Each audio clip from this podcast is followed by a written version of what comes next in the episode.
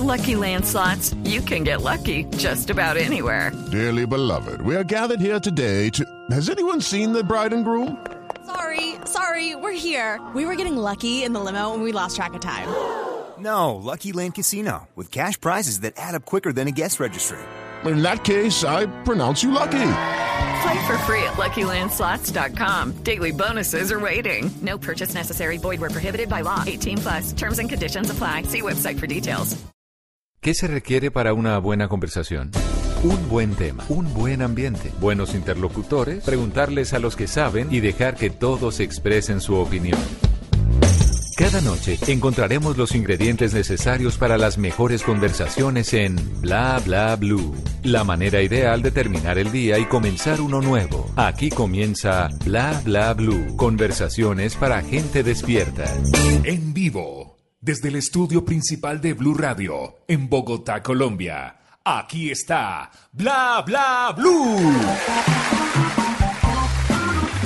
Buenas noches. Buenas noches. Ay, que no, qué cantidad de alegría. Ay. Ay, so- so- somos gente feliz, gente sonriente, gente cariñosa, entregada a su público. Sí. Ah, Estamos contando las horas para que sean las 10 de la noche siempre. Siempre, y aquí estamos. Nuestro día empieza a las 10 de la noche. Eh, exactamente. Y eh, Es vamos que a estar- nosotros. que ya, hombre, que vamos a estar a- hasta la una de la mañana en Bla Bla Blue. Eh, invitada esta noche, gran invitada que ya está llegando, está entrando al estudio. Uy. en la segunda hora de su programa. está Obviamente- bailando tango, Sí, está tango bailando con nosotros. sí. Y en la segunda hora, pues tenemos a don Esteban Cruz hablando de cosas de. Ay, señor, por favor. Muy serio. Es que hablando en serio a las 11 de la noche con usted. Señor viejo lesbiano, ¿cómo está? ¿Bien o no? Bien, señor, aquí listo para hablar de ustedes. Bueno, bien. Ay, ya, hombre. Ya, no más. Y a las 12 de la noche, auxilio, 316-692-5274. La línea para que usted se comunique con Bla Bla Blue, porque vamos a hablar hasta la 1 de la mañana de lo que ustedes quieran. Eso es Bla Bla Blue, de lunes a jueves, eh, desde las Sí, 10 de la noche hasta la 1 de la mañana. Y obviamente no estoy solo, está la hermosísima Tata Solarte. Gracias. Ya han pasado tres meses y no he perdido ni un kilo, pero sigo feliz y contenta con todos ustedes, mi querido público. Arroba Tata Solarte, un beso para todos. ¿Qué la- ¿Cuál es la promesa de perder peso o qué? Eh, sí. Ah, bueno. Acuérdese que ella lo prometió, pero no. No, No, no, pero, no. pero el año no se ha acabado, tranquilo. Nos acaba, ahí tenemos la Hasta esperanza. noviembre. Pues si no adelgaza al señor Simón Hernández. Eh, no, yo tampoco he bajado ni un kilo realmente. No, no tam- tampoco me afana, tampoco me afana, pero sigo feliz y contento. Aprovecho para saludar a cada uno de los integrantes de la mesa de Bla Bla Blue eh, y también a nuestra amable audiencia en Bogotá, Medellín, Cali, en Barranquilla, en Neiva, en Boyacá, en Villavicencio, en Bucaramanga, en Armenia, en Norte del Valle, en Cartagena, en Cúcuta, en Montería, en Santa Marta, en Girardot, en mis manizales del alma y en todo el mundo nos escuchan en www.bluradio.com. Bueno, estamos totalmente listos. La producción es de Diego Garibello. Eh, en el control master está Andrés Bernal y Rafa Arcila. Mi nombre es Mauricio Quintero y le damos la bienvenida a Julieta Venegas al lado de la Mala Rodríguez. Eres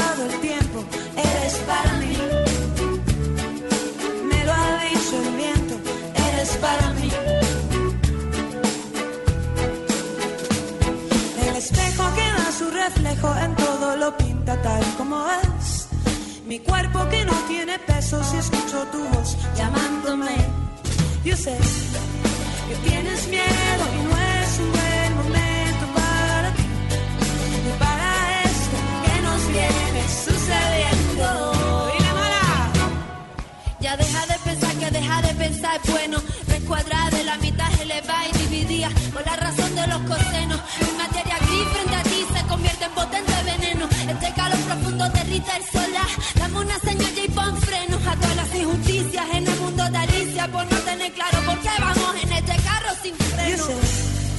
que tienes miedo y no es un buen momento para ti y para esto que nos viene sucediendo. Pero eres para mí, el viento, eres para mí. Qué buena dupla Julieta Venegas al lado de la mala. Es maravillosa. La mala que es lo más bueno que hay, ¿no? No, la mala que es tremenda, Tremenda. que inició su carrera por allá en España rapeando en los 90 y que luego pues se popularizó con una canción que se llamó Por la Noche. Y ahí termina invitándola Julieta Venegas a grabar su MTV Unplugged que fue grabado en la Ciudad de México donde también termina invitando a otros grandes artistas. Pero el sencillo de lanzamiento de ese Julieta Venegas MTV Unplugged pues fue con La Mala Rodríguez y ese Eres para mí. Tú eras para mí,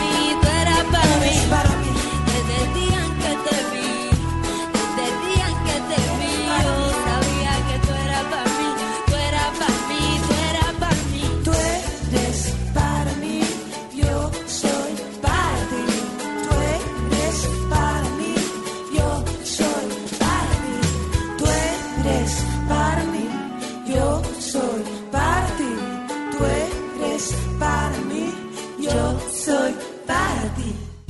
Bla bla blue. Conversaciones para gente despierta.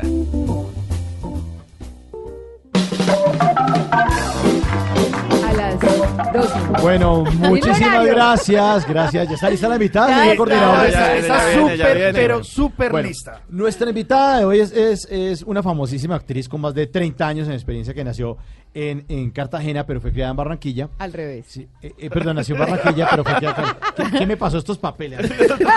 A ver, ¿qué está pasando? ¿Qué está pasando? Tranquilo, tranquilo. Saboteando al director, se llama la hora. Hay un Es, conspirador. ver, es la mamá de un guerrero de la vida que se llama Angelo Bosa. ¿Sí? Correcto. Correcto, sí. Ella se ha sabido defender muy bien de las habladurías de muchos periodistas. Es más, su eslogan debería ser que hablen todos, que aquí yo los atiendo de a uno. ¿Sí o no? Sí. Bueno, y para seguir hablando, aquí está. Y recibimos con un fuerte aplauso a Luli Bosa.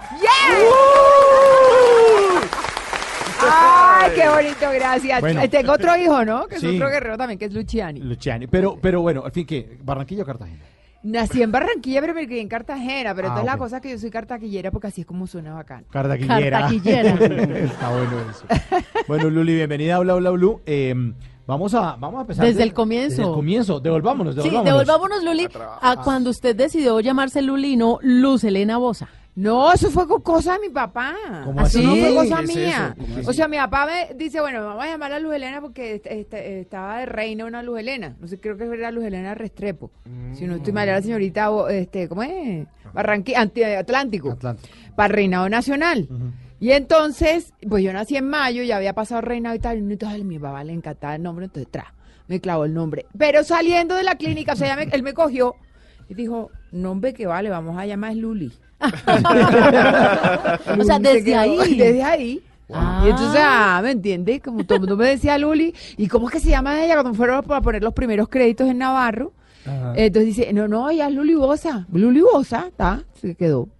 De una. De una. Cuando jugaba. Pero además bacano porque me gusta, o sea, es el nombre con el que yo me identifico. Y además El otro pegajoso, ¿no? Es más, Todo el mundo pega- se es más Sí, es sí, más, sí. sí. Todo el mundo se lo aprende. Exacto, Luli, Luli. sí. Tiene Y- más recordación. Y ese Bosa es con doble S, ¿no? Con doble S, sí. Uy, me imagino Sí. esa mano de errores en la registraduría. Ma- con no, no, no, no, yo sí me encargo. claro. Muchas gracias. Me están trayendo una cubita aromática. Hay que darle valor a la gente. Muchas gracias.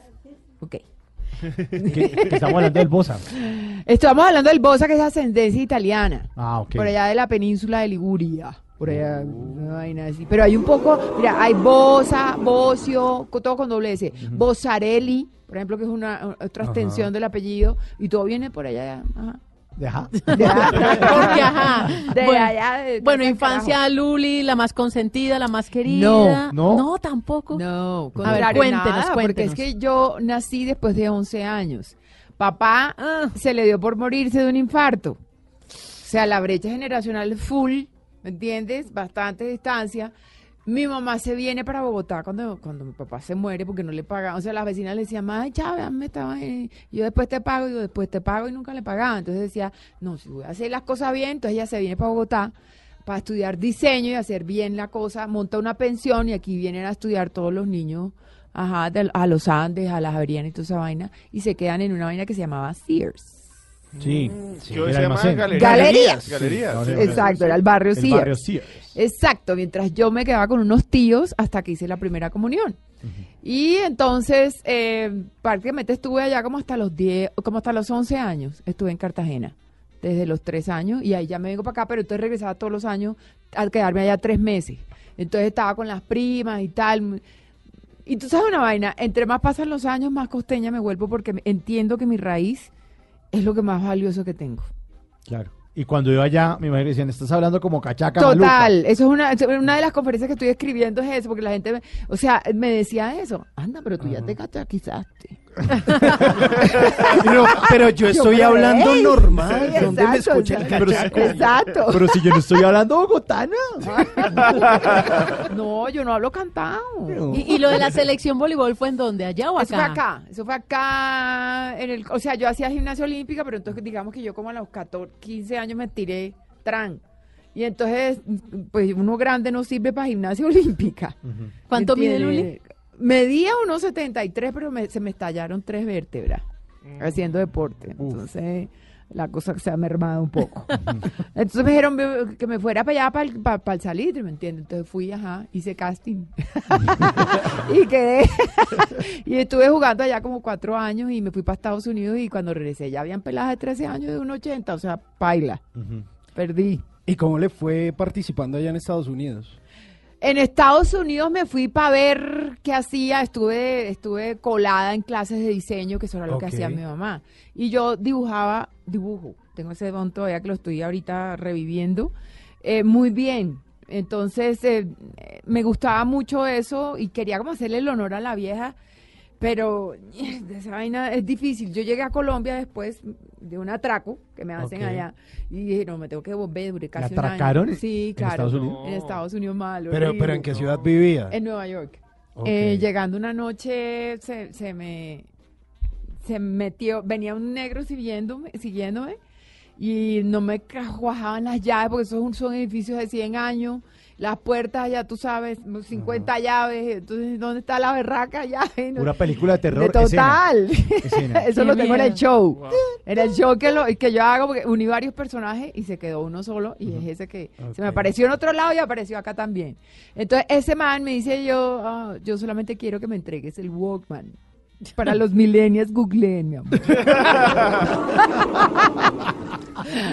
Sí, y entonces, eh, pues para quitarme esa vaina, yo tenía todos los cables debajo de la ropa y entonces me estaba estrangulando el man y yo, ¡Hey, help!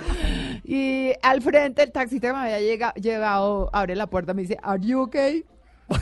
era un hindú. Entonces, Era, era- era un hindú. Eh, tú sabes que tiene un acento ah, Particular. Bastante particular, con una N enredada por ahí. Y entonces ah, eso se vuelve como un gap, un gag repetitivo y constante en todas las cosas que me pasan. Todo el mundo me preguntaba, ¿Are you okay? y estaba comiéndome la completa.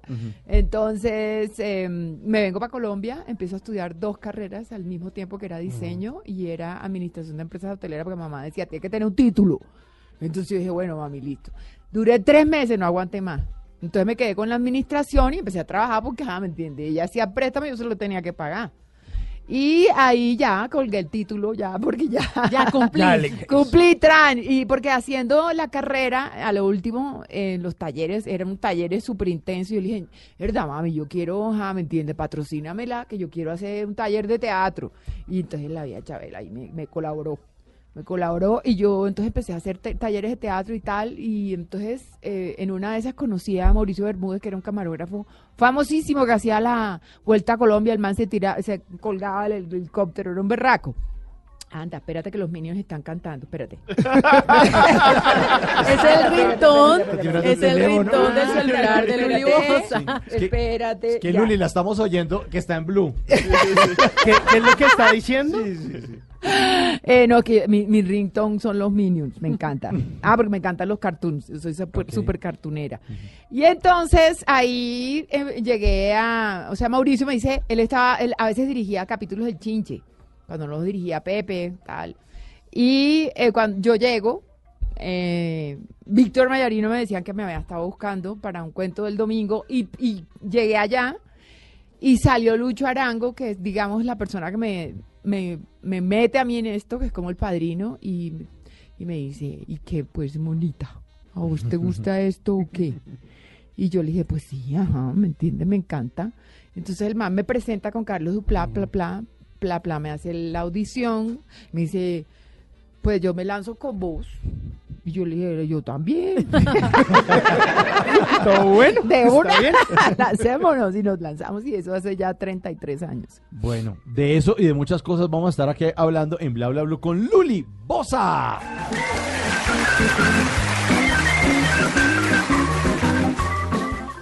Y ahora en Bla Bla Blue venimos a robar. Muchísimas gracias. Venimos a robar porque vinimos a robar. Eh, ¿Cómo son sus redes sociales, Luli? ¿Tiene arroba? Arroba, arro, arrobísima. Sí. Eh, tengo arroba Luli Bosa, Luli con Y y Bosa con doble S y larga uno de Instagram. Porque es que ya había otra pelada que dejamos. Ah, que se apoderó. No falta. Eso no es en. Instagram. Y en Twitter es Luli Bosa The One. También el mismo caso. De igual.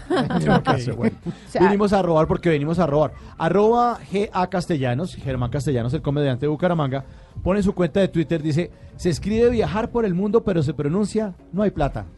Ay, qué triste. Mira, eso es una, eso, te voy a decir una cosa que yo estoy aprendiendo. Eso es un, eso es un hábito que se tiene que romper. Sí, estar diciendo las palabras Las que palabras no. sí. que no son. Primero viene la visión y luego viene la provisión. Bueno, pues usted preste- préstele plata a Germán No, yo no le presto, yo le digo cómo conseguir el sueño. Bueno, arroba Comedy Central, la cuenta de Instagram del canal de cable Comedy Central, posteó este diálogo de algunos de sus comediantes seguramente. Dice, hago tan poco deporte que si algún día me ven correr, corran ustedes también porque algo grave está pasando. Vinimos a robar porque venimos a robar. Carla G. Martínez posteó en su cuenta de Instagram una foto con este texto, este texto que dice... mm, Milenio, mil años. Siglo, cien años. Te amo por siempre, dos meses. No vuelvo a tomar, un día. Ok, no te vuelvo a molestar, cinco minutos. Epa. Sí, no le ha ido No le ha ido bien. Bueno, ¿ustedes saben qué significa garchar en Argentina? Que dicen Ay, se me olvidó, yo estuve viviendo casi un año allá, que es espérate. hacer el amor. Ah. Garchar, garchar. Coger Sí, eh, sí, pero, Pero coger es más americano, ¿no? No, pero es que garchar es hacer el amor, coger es sin amor. es sin amor. Ah, Ah, bueno. la Mira vos. diferencia, la Ah. diferencia. Entonces, arroba Juanjo, desde Argentina, puso en su cuenta de Twitter esto. Dice, ayer escuché una anécdota maravillosa. Un pibe colombiano de 21 años que vive en Buenos Aires me contó que sus padres reaccionaron pésimo cuando les dijo que era gay. Y lo llevaron a conversar con un cura amigo para que se revea su situación sexual. Con el cura terminó garchando. No. Venimos a robar porque vinimos a robar.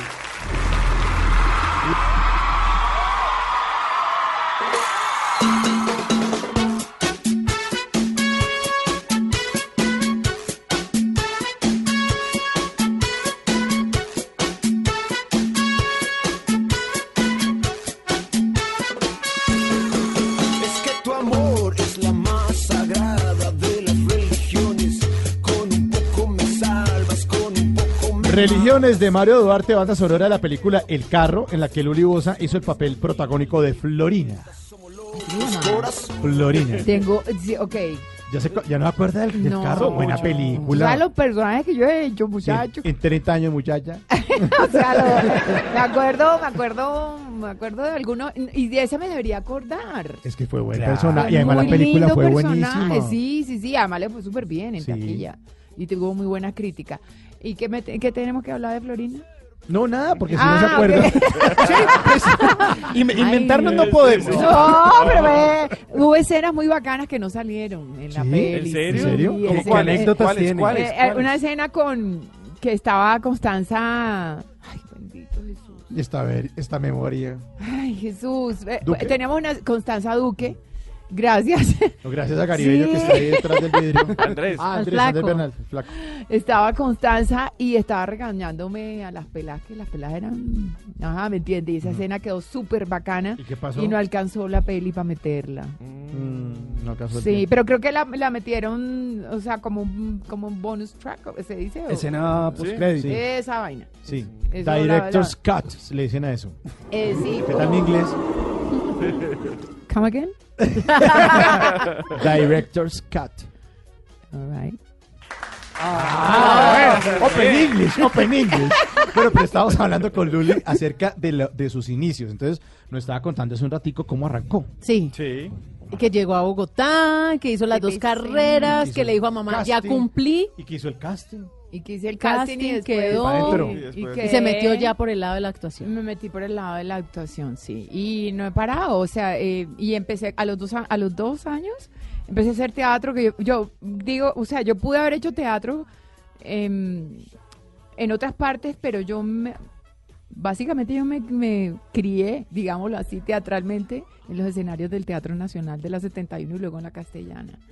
Ahí fue donde yo me hice, luego pues, pues, entré a hacer talleres con, con el mismo, la misma casa del teatro y toda esa vaina. Pero en escena, digamos que yo me levanté fue en- en- con los directores, grandes directores de... Pero es difícil, ¿no? Estar haciendo televisión, ir a teatro donde está el Era, en hubo un momento, Es que es hubo, duro, hubo ¿no? un momento, un momento en que yo salía, por ejemplo, haciendo azúcar, yo salía vestida de los años 50 y me montaba en el avión vestida de los años 50 y en el avión me iba cambiando con la ropa de la, de las, de la obra de teatro que tenía en la Se el volvían el tiempo O sea, también. Una locura, pesado, una sí, locura, una locura. esa vaina. O tenía, por ejemplo, acá novela. No, no, no, es un desastre esa vaina. Pero, o sea, digamos que era, eh, había mucha adrenalina, había mucha vitalidad, había mucha cosa para hacer. Y, y era muy bacano, era muy bacano la experiencia. Y no había un divorcio a veces entre alguna gente del teatro con la televisión, como que lo veían lejano, como que lo despreciaban, despreciaban la televisión un poco, ¿no? Sí, sí, sí. mu- Mucha gente de la Candelaria, gente del TPB en ese tiempo. O sea, yo siempre recibía los comentarios, no, esa gente no se mete acá porque consideran esto un sacrilegio, la prostituta. Le decían, y yo, bueno, yo vivo con la prostituta y la no prostituta. Las dos, porque pues hacía las dos cosas. Pues sí, yo hago las dos vainas, porque pues que las dos me, me Pero es que había que estar, era una evolución, era algo que estaba Exactamente. Sí, sí, sí. Y gracias, digamos, yo, por ejemplo, siempre lo voy a reconocer. O sea, mi pa- Fanny Mickey me pone, porque yo sabía cantar, pero yo no tenía técnica en un carajo. Y, y entonces Fanny nos pone técnica vocal. Nos pone gente, yo, por con la misma Edna Rocío, que fue mi primer Sí. musical que hice, y Noemí, y Oscar Borda, y André Felipe. mm, Joder.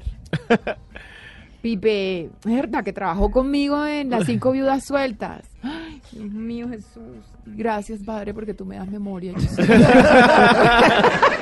Pero entonces con clases de técnica vocal. Sí, claro, ahí, empie- ahí empieza toda la vaina de los musicales, ¿me entiendes? Porque es súper necesario la- el manejo del, del, del core, la respiración, todo eso. Entonces ahí empieza un recorrido mío haciendo teatro normal y teatro musical, intensi- intensificándose en los últimos ocho años. Pero eso te hacía Sí. más íntegra. Mucho, Porque- mucho, Claro. mucho. Claro. Y, y el mucho. teatro musical ha llegado otra vez a Colombia, ¿no? Hubo que aquí Mucho. nadie lo veía y ahora No, tenemos y un ahora montón. Esto es una cosa. El viaje musical es súper in- in- eh, importante, súper divertido, súper es muy trabajoso. Porque tienes que aprender a manejarte la respiración cuando te toca estar bailando, cantando y haciendo maromas en el escenario. Y la altura Bogotá, pero, por pero no, pero si estás viviendo acá, pues no. Sí, está O acostumbrada. sea, a la yo entreno todos los días, además. Entonces, pues digamos que eh, por ese lado tengo una ventajilla. U- Usted estaba hablando de Fanny Mique y que es obviamente un personaje importantísimo para el teatro en Colombia. ¿Qué recuerda de ella? ¿Cuáles fueron esas eh, primeras experiencias y ese voto de confianza que ella le da y le dice, bueno, hágale, pues entonces cante? Mm. Primero, cuando Fanny me ve, me ve en un ensayo y dice, tenés que cambiarte el color de pelo. Fue lo primero que me dijo. Porque eh, yo soy como castaña extraña, una vaina ahí Ok. como ceniza. Como a castaña extraña. Eh, Sí, una, un castaño ahí raro, como cenizo, como, ajá, como, no sé, como lo color de perro corriendo con uno sabe qué. y entonces, De perro chiquito. sí, Ahí. yo- pero corriendo, corriendo, o sea, esa vaina que ¡pum! pasó y muerta, que fue lo que pasó. Entonces, eh, tienes que cambiarte el color de pelo, nena. Y vas a ver que te vas a ver divina. Y entonces me hizo hacer unos rayitos y se me, me- me empezaron a joder pelo.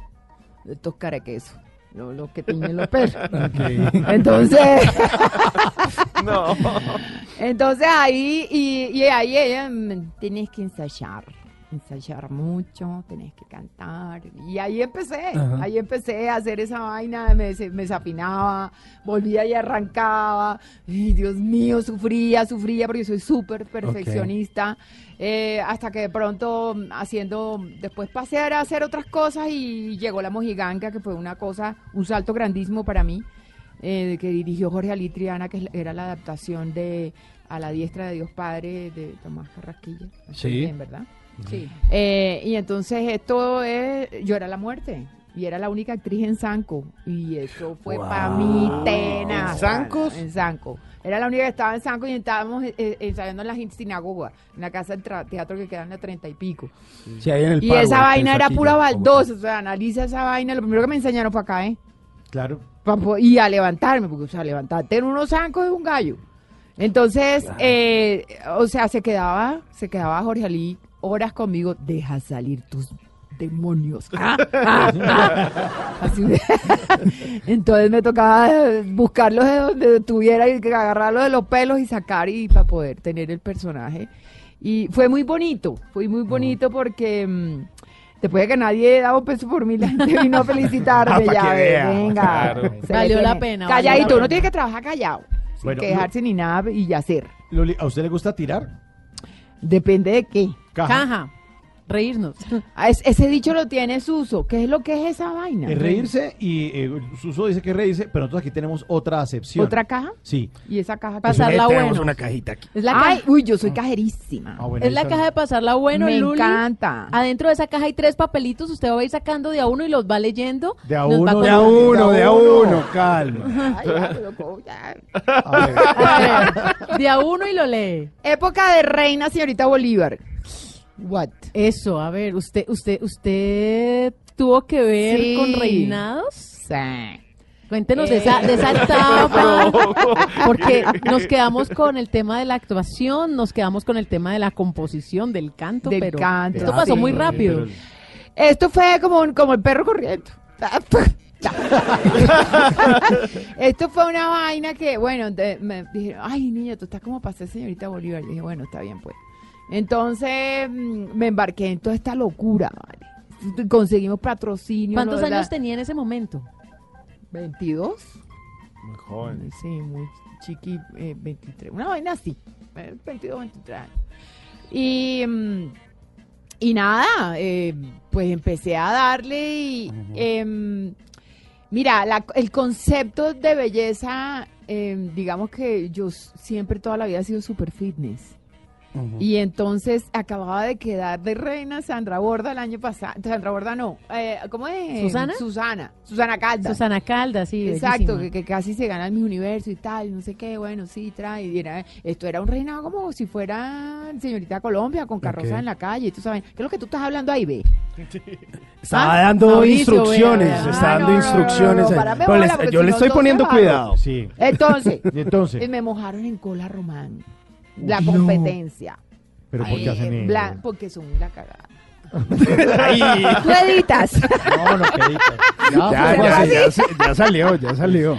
Y entonces, nada, o sea, esa noche, yo no sé, o sea, ahí, esa noche me, la maquilladora me dice, nena, tú no vas a quedar. Ay, no. Y entonces le dije, pero ¿por qué? Me dice, porque ya sabemos quién va a quedar.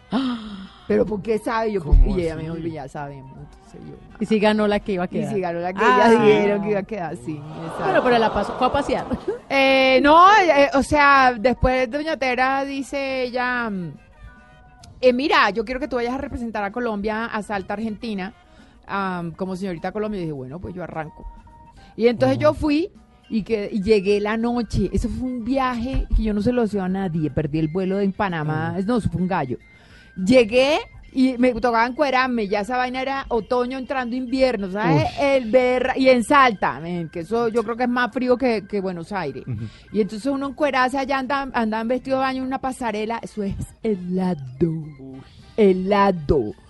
Quedé de, de tercera. Entonces, ¿qué, qué- quieres plata? ¿Quieres qué? Yo dije, no, dame para viajar. Y me fui a viajar y a conocer. Y entonces fui y conocí Salta, em, Tucumán, Santiago del Estero, Termas de Riondo, em, Buenos Aires, Todo. Foz de Iguazú, Río Janeiro. ah, por ahí pa- fui pasando, conocí un jeque y entonces el jeque...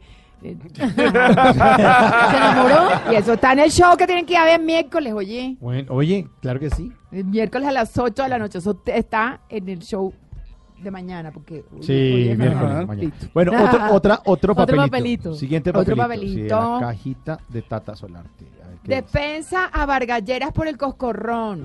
Oiga, Ay, Luli, usted sí. fue yo creo que de las únicas que salió a defenderlo. Pues digamos que fue como para hacer ahí como la diferencia. Un amigo mío me dijo, ¿por qué no me ayudas con esto? Un amigo que maneja redes y, me, y yo le dije, bueno, pero me, decirlo pues como vos. Y entonces yo, bueno, pues sí, la única manera de enfocarlo es como la cosa mía, ¿no? Como pues, eh, esa, esa vaina de prejuicio que a la gente le encanta. Ah, ese ser marica, entonces tal. Sí. Entonces, no, o sea, te van encasillando.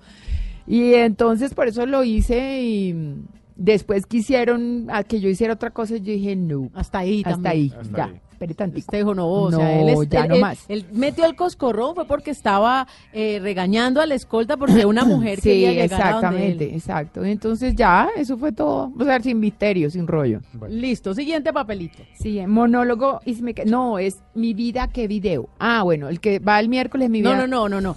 Este monólogo, y si me caso, que usted en este que tuvimos la fortuna de ver hace, eso, eso fue como hace que cuatro años más o menos. Sí, más o menos. Pero es que en este monólogo usted ya habla abiertamente Sí. de todo lo que ha sido su vida, de todo ese episodio del video. Usted lo cuenta jocosamente, le dice al público por qué hay que grabarse, por qué no hay que grabarse. Fue muy divertido. Eh, Fue muy divertido, pero ahora está mucho mejor.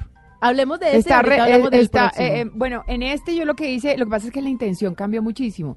Las etapas de la vida van de acuerdo a, tus emociones. y- Claro. Y, cu- cuando te dejas dominar por ellas, es, no es tan chévere. Entonces, digamos que yo tenía, todavía tenía cargas, tenía, eh, habían heridas ahí que no eran tan chéveres. Y la reflexión del final, eh, habían cosas que me tenían incómodas, habían cosas que, de por ejemplo, el homenaje a mi mamá, yo se lo hacía y esa canción es espectacular pero se me la gente se ponía triste acordándose de sus papás y había, había gente que hasta me derramaba lágrimas y yo decía mierda Sí, a eso no o vinieron. sea no. Y, y, y lo que pasa es que para un actor cuando estás solo y con el público delante levantarlo de ahí miércoles se necesitan tripas alma corazón y vida para volverlos a levantar. Entonces eh, eh, o sea habían la, la obra estaba muy bonita duraba hora y media y y tenía y hemos, he, re- he recorrido un largo camino con Juan Ricardo Gómez, que es quien me está dirigiendo ahorita. Y todo lo que yo le fui diciendo, llegué con una idea, yo le dije, Juan, ven acá, vamos a sentarnos, vamos a escribir. Y entonces empezamos, eh, porque si me caso, ¿qué, ¿a qué te da lugar? A la boda. Y me he encontrado con una cosa muy curiosa. O sea, yo el, el, el show empieza yo diciendo, bueno, me encanta que estén aquí porque coroné, coronel, eh, ocho horas y me ericé. Con todos estos años, con 300, le quito el puesto a Paro Grisales y yo quiero saber, porque ustedes me van a acompañar a la boda, quiénes están casados. Y nadie. Nadie, ¿Por o sea, me sorprende. O sea, van parejas, van pelados, va gente de todo tipo, porque yo también me estoy presentando en el casino eh, Broadway de allá del Centro Comercial Plaza de las Américas. Mira, nadie está casado. Y le digo, oye, ¿y ¿con quién vinieron? Y la gente todo un silencio mortal. no podemos decir. La Y entonces después, ¿qué? ¿Puro tinieblo, qué? Y entonces la gente se muere de la risa. Y, y, eh, eh, por ahí empieza, eh, porque digamos que el recorrido de la búsqueda del príncipe y todos los errores que las mujeres cometemos, explicado con mucho humor, todas las embarradas que me pasan en Nueva York, eh, buscando uno detrás de otro, y nuestro también se quedó en la charca y todo. Entonces mis activos, que es mi virginidad, se quedó intacta todavía y todavía no la puedo entregar. Eh, hasta que llego a Colombia y hago ese, esa parada en el, en el señor Beto. El- o sea, de- y entonces empiezo a hablar de todo el video y digo, me tienen que pagar derechos de autor. Yo fui la Sí, pionera de es- esa vaina. Claro. es que- es que, Pablo, a mí me pareció súper cómico ver porque uno de la vida se tiene que reír de los problemas, ya voltear la página. Exacto. Y ella lo hace muy bien en ese monólogo porque un episodio tan doloroso, no solo para ella, sino para su familia, fue la primera mujer expuesta de esa Sí. manera en un video, En gracias redes a sociales. disque periodismo que llamamos. Pero eso ya se cruzó y ahora ella sale en el escenario solita porque es un monólogo Sí. y de contarlo y reírse y decirle a la gente. Sí, sí, sí. Y hay, hay, siempre hay, hay una conexión muy chévere. Porque cuando yo entro les digo, "Eh, ustedes han oído de mí. Pero no todo lo que se dice es verdad. Y han visto tanto de mí. Miren, la sucursal del cielo, cinco viudas sueltas, el zorro, la espada y la rosa, polvo carnavalero. ¿Y usted, don Polvo? ¿Cuál fue el polvo que vio? Queda bautizado don Polvo para toda la obra. Y a ese don Polvo estoy agarrándolo, le digo, venga y me viste. No me desvista. Eh, así es para todo. Ay, mi hijita, pero imagínese usted para una fan, una vaina así que el man no sube la, ni baja la cremallera. ¿Usted qué? Entonces, digamos que hay mucha, mucha intercon- interrelación. O sea, estamos ligados todo el tiempo con el público y eso, Buenísimo. eso les gusta mucho. Y a mí me encanta también porque se conectan cantidades y al final. eh, ha sido muy gratificante, la gente me espera siempre para tomar fotos y, y la gente dice gracias, gracias por compartir esto que ha sido tan, tan berraco. Entonces la gente sale con una idea totalmente distinta, sale con una sonrisa y sale con un muy chévere mensaje. Bueno, pues también le decimos gracias a Luli por estar aquí Sí. con nosotros en Bla Bla Blue.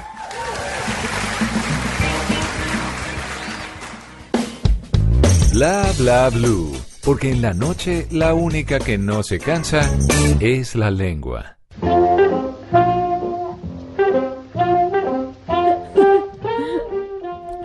Antes de que se acabe el día, vale la pena recordar que un día como hoy, pero del año 2014, en el barrio de Harlem, en Nueva York, se derrumbaron dos edificios, dejando varias víctimas de este incidente. ¿Pero qué es Harlem? Harlem es un barrio ubicado al norte de Manhattan, en la ciudad de Nueva York. Desde 1920 ha sido uno de los mayores centros de residencia de muchos afroamericanos y latinos. Actualmente se estima que conforman el 72% de la población de este lugar. El primer asentamiento humano que hubo en Harlem se remonta a los holandeses. Fue bautizado en 1658 con el nombre de Nueva Harlem en honor a la ciudad holandesa de Harlem.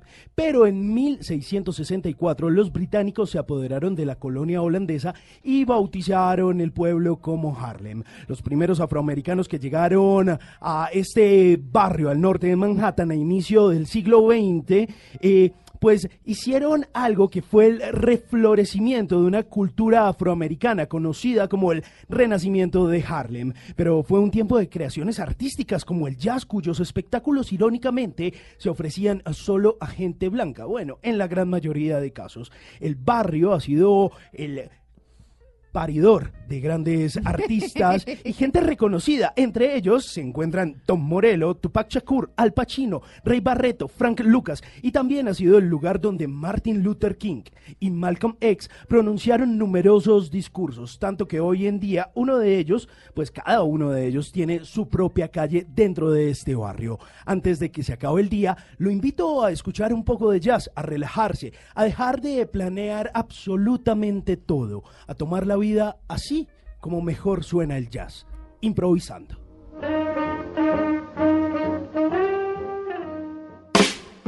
Nunca te irás a la cama sin aprender algo nuevo. Bla bla blue. Arroba chipichipi dice, viejo Teo, los videos están bien bacanos. Estoy esperando uno que diga cómo reconquistar a la mujer después de unos cachos. Ah, mami, dile a Chipi Chipi que yo esta tarde le mando el decálogo de esa vaina. Cuidado con estar alcahueteando semejante vagabundería. Teófilo Martínez me hace el favor.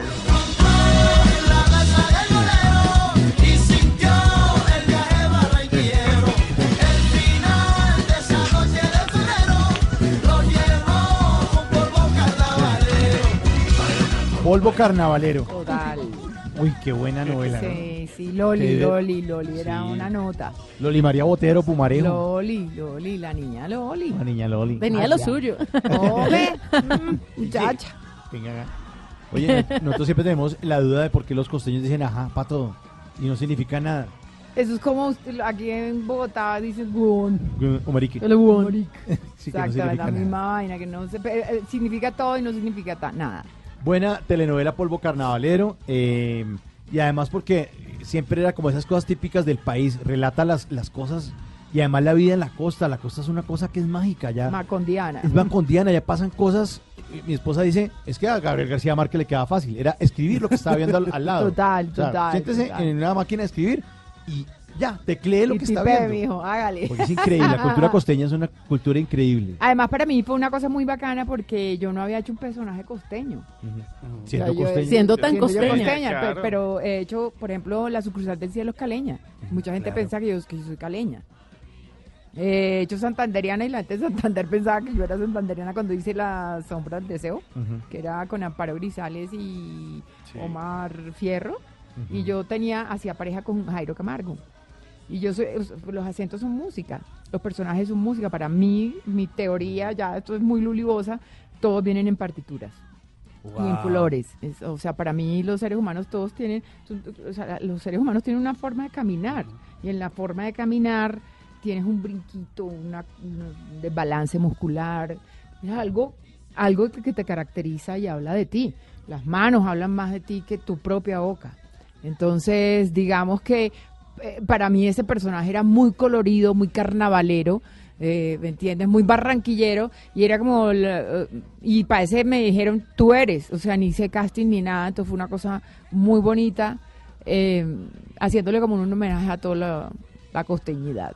Hablando de esas partituras y de esa música, si usted fuera un género musical o una canción, ¿cuál sería? Yo tengo un problema ahí, porque yo soy muy, me gusta mucho la música cubana vieja, pero también me gusta la cosa de rhythm and blues, eh, las cosas que hacen los negros en Estados, o sea, tengo como una cosa ahí medio africana metida, negra de todas maneras. Ok. Entonces la negra está por dentro ahí. Entonces digamos que sería una, algo haría. De hecho yo, yo hago la música, yo hice la música de, de, de De los esta- monólogos. de mi- del monólogo, Mm, ok. de mi vida que vivido, yo hice la música. Eh, ahorita voy a componer una salsa para hacerle el homenaje a mi mamá, para metérselo al espectáculo, cambiando la nostalgia por una cosa Por muy- alegría, por la por alegría. fiesta. Eh, y entonces yo, yo, y hay una obra infantil que estoy terminando de escribir y necesito meter una vaina que sea como muy africana, muy... Es una cosa necesaria, ¿sabes? El boom, esa cosa por dentro, lo- lo- la tambora, eh, eso me gusta mucho. Pero, pero ¿sabe que ha gustado mucho, Luli? Los seguidores. Usted se dio el lujo de ponerse un bikini, se veía bellísima y no faltaron esos comentarios. Y además, bikini a los 50, eso es de admirar. Y usted- 56, darling. Ya 56, Sí. Fitness siempre, pero se ve muy linda y ha Muchas recibido gracias. muy buenos comentarios. Además, con esa imitación también como de... ¿Se acuerdan del comercial de Sofía Vergara? Ay, ese, esa- mira, Fue eso fue bueno. buenísimo. Ese fue bueno, bueno. pero, eh, además ese ni, ni lo pensamos. Silena y yo me dijo, nena, ven para acá. Y ella no podía del ardor en la planta de los pies. Me decía, marica, me estoy quemando. y, y quedó tal cual. Pero buenísimo. Quedó así. ¿Ya lo vio Mauricio? Es- es- está en la cuenta de Sí. Instagram, es buenísimo. Buenísimo. Pero vamos ahora a hablar de viajes. De Usted que ha viajado tanto y conoce una aplicación que se llama TripAdvisor. Mira, la tuve cuando me entregaron el celular y yo decía, no, pero nada, me entiende. Yo quité esa vaina, pero ¿para qué sirve? Pues mire, yo le voy a contar para qué sirve. Resulta que esa aplicación pues le hace a usted recomendaciones de qué lugares visitar o a dónde ir a comer. Pero aquí no tenemos esa aplicación, aquí tenemos una aplicación que se llama Tripa Advisor. Ok. ¿Listo? Porque a cada lugar al que uno va, pues uno le echa algo a la tripita. Listo. Algo come uno, ¿listo? Entonces nos vamos a ir de viaje usted y yo. Consejero de tripas. Sí, Sí. algo así, algo así. Nos Listo. vamos a ir de viaje a tres lugares distintos y usted me dice, vea Simón, usted no se puede ir de ahí sin haber comido esto o haber visitado tal lugar. ¿Listo? Bueno. Bueno, pero entonces pa' con si calma. A ver, cogemos el primer avión. No, Está fácil. Argentina, me imaginé que iba para Sí, allá. Argentina, Argentina. Yo, ¿Alguien ha ido a Argentina, a Buenos Aires últimamente? Yo Yo no sé si todavía, dos o sea, como un año y medio. Todavía está la costanera. Los carritos de tren, los vagones de tren que quedan fre- frente al Río de la Plata. Pues yo no los vi. La verdad no me Creo acuerdo. que es un, ahora es turístico, creo que es un tren turístico Bueno, ahora. bueno, entonces te- lo, lo quitaron. Entonces tienen que irse para... Pero para, para ir no, para comer. comer. Uy, para eso te estoy hablando, eran Ah, vagones de, re- de tren restaurantes donde tú entrabas y comías. Lo que pasa no. es que no sé si lo quitaron hace tiempo, porque la última vez que yo estuve en Buenos Aires no, o sea, no, no fui a visitar. ese- Yo me estaba quedando en La Recoleta, que es un barrio Sí. Sí, divino. pero es un gallo porque los edificios, las calles son muy estrechas, los edificios son súper altos y entonces el para mirar el sol tiene que como que ah, Sí, torcer la cabeza y, queda que al no lado se de- ve. y queda al lado de un cementerio. Y queda al lado de un cementerio. Del ahí, cementerio. ahí, se- ahí hay restaurantes. O sea, y yendo hacia atrás de donde yo vivía, yendo para el cementerio, hay restaurantes muy ¿Y, y bacanos. que come uno ahí en la Recoleta? ah, no, mi amor. ¿Pizza? ah, eh, no, en la Recoleta. Uf, una comida deliciosa. Pero allá son especialistas en asado. O sea, ¿me entiendes? El, el ganado de allá es. El corte de carne es una cosa Sí, maravillosa. es delicioso. Sí. O sea, entonces eso sí no se le puede quitar. Y ellos tienen una vaina muy chévere. Yo, por ejemplo, cuando en las comidas te lo sirven todo sin sal, porque por ley, eh, o sea, para evitar que a la gente se le suba el ácido úrico, y se le complique toda la vaina de los riñones, ellos han decidido no Sin ponerle, sí, las comidas son muy bajas en condimentos, por lo menos lo que me tocó a mí. Bueno, vamos a ver cómo le fue en esta segunda ciudad.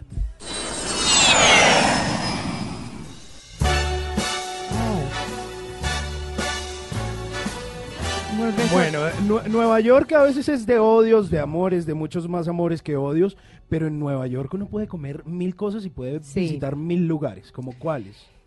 Pues yo, yo hablaría como de tres lugares. Em, en Manhattan eh, había un lugar de, de lo- de unos hindús en una esquina y vendían una sopa más buena. Porque iba entrando el invierno, entonces es, es- la última vez que estuve anduve por, e- por esos lados. Un restaurante que ya me imagino- ya lo creo que lo quitaron, que lo conocía cuando estaba ya muy chiquita, que se llamaba La Camellia Restaurant. Y allí iba Al Pacino, allí iba Meryl Streep, allí iban actores- sí, y Luli yo- y- Boza. y- No, yo era, yo, Luz Helena, yo visitaba, era asidua visitante y no tenía ni la más mínima idea de que iba a ser actriz. ¿Y, y qué comía ahí? Eh, bueno, el especialista era eh, pasta. Pero servían muy buena, muy buena carne. Qué carne a la puta, es que siempre lo digo en el, en el monólogo y la gente se muere de la risa porque piensa en otra vaina. Bueno, y el tercer lugar. Y el tercer lugar, la última vez que estuve, eh, em, es que no, no me acuerdo si fue por la Lexington subiendo en una 40, y- 47, una vaina así, eh, una vaina de comida saludable, eh, súper rica. Yo soy fanática, claro que yo soy fanática de entrar a un Olive Garden, Publix, no. Sé, yo soy fanática de entrarme a un Publix y co- comprarme una cosita de sushi o co- un cora cheese de, de melocotón. Yo con eso quedo lista. Bueno, y vamos a ver qué tan lista queda en esta tercera ciudad.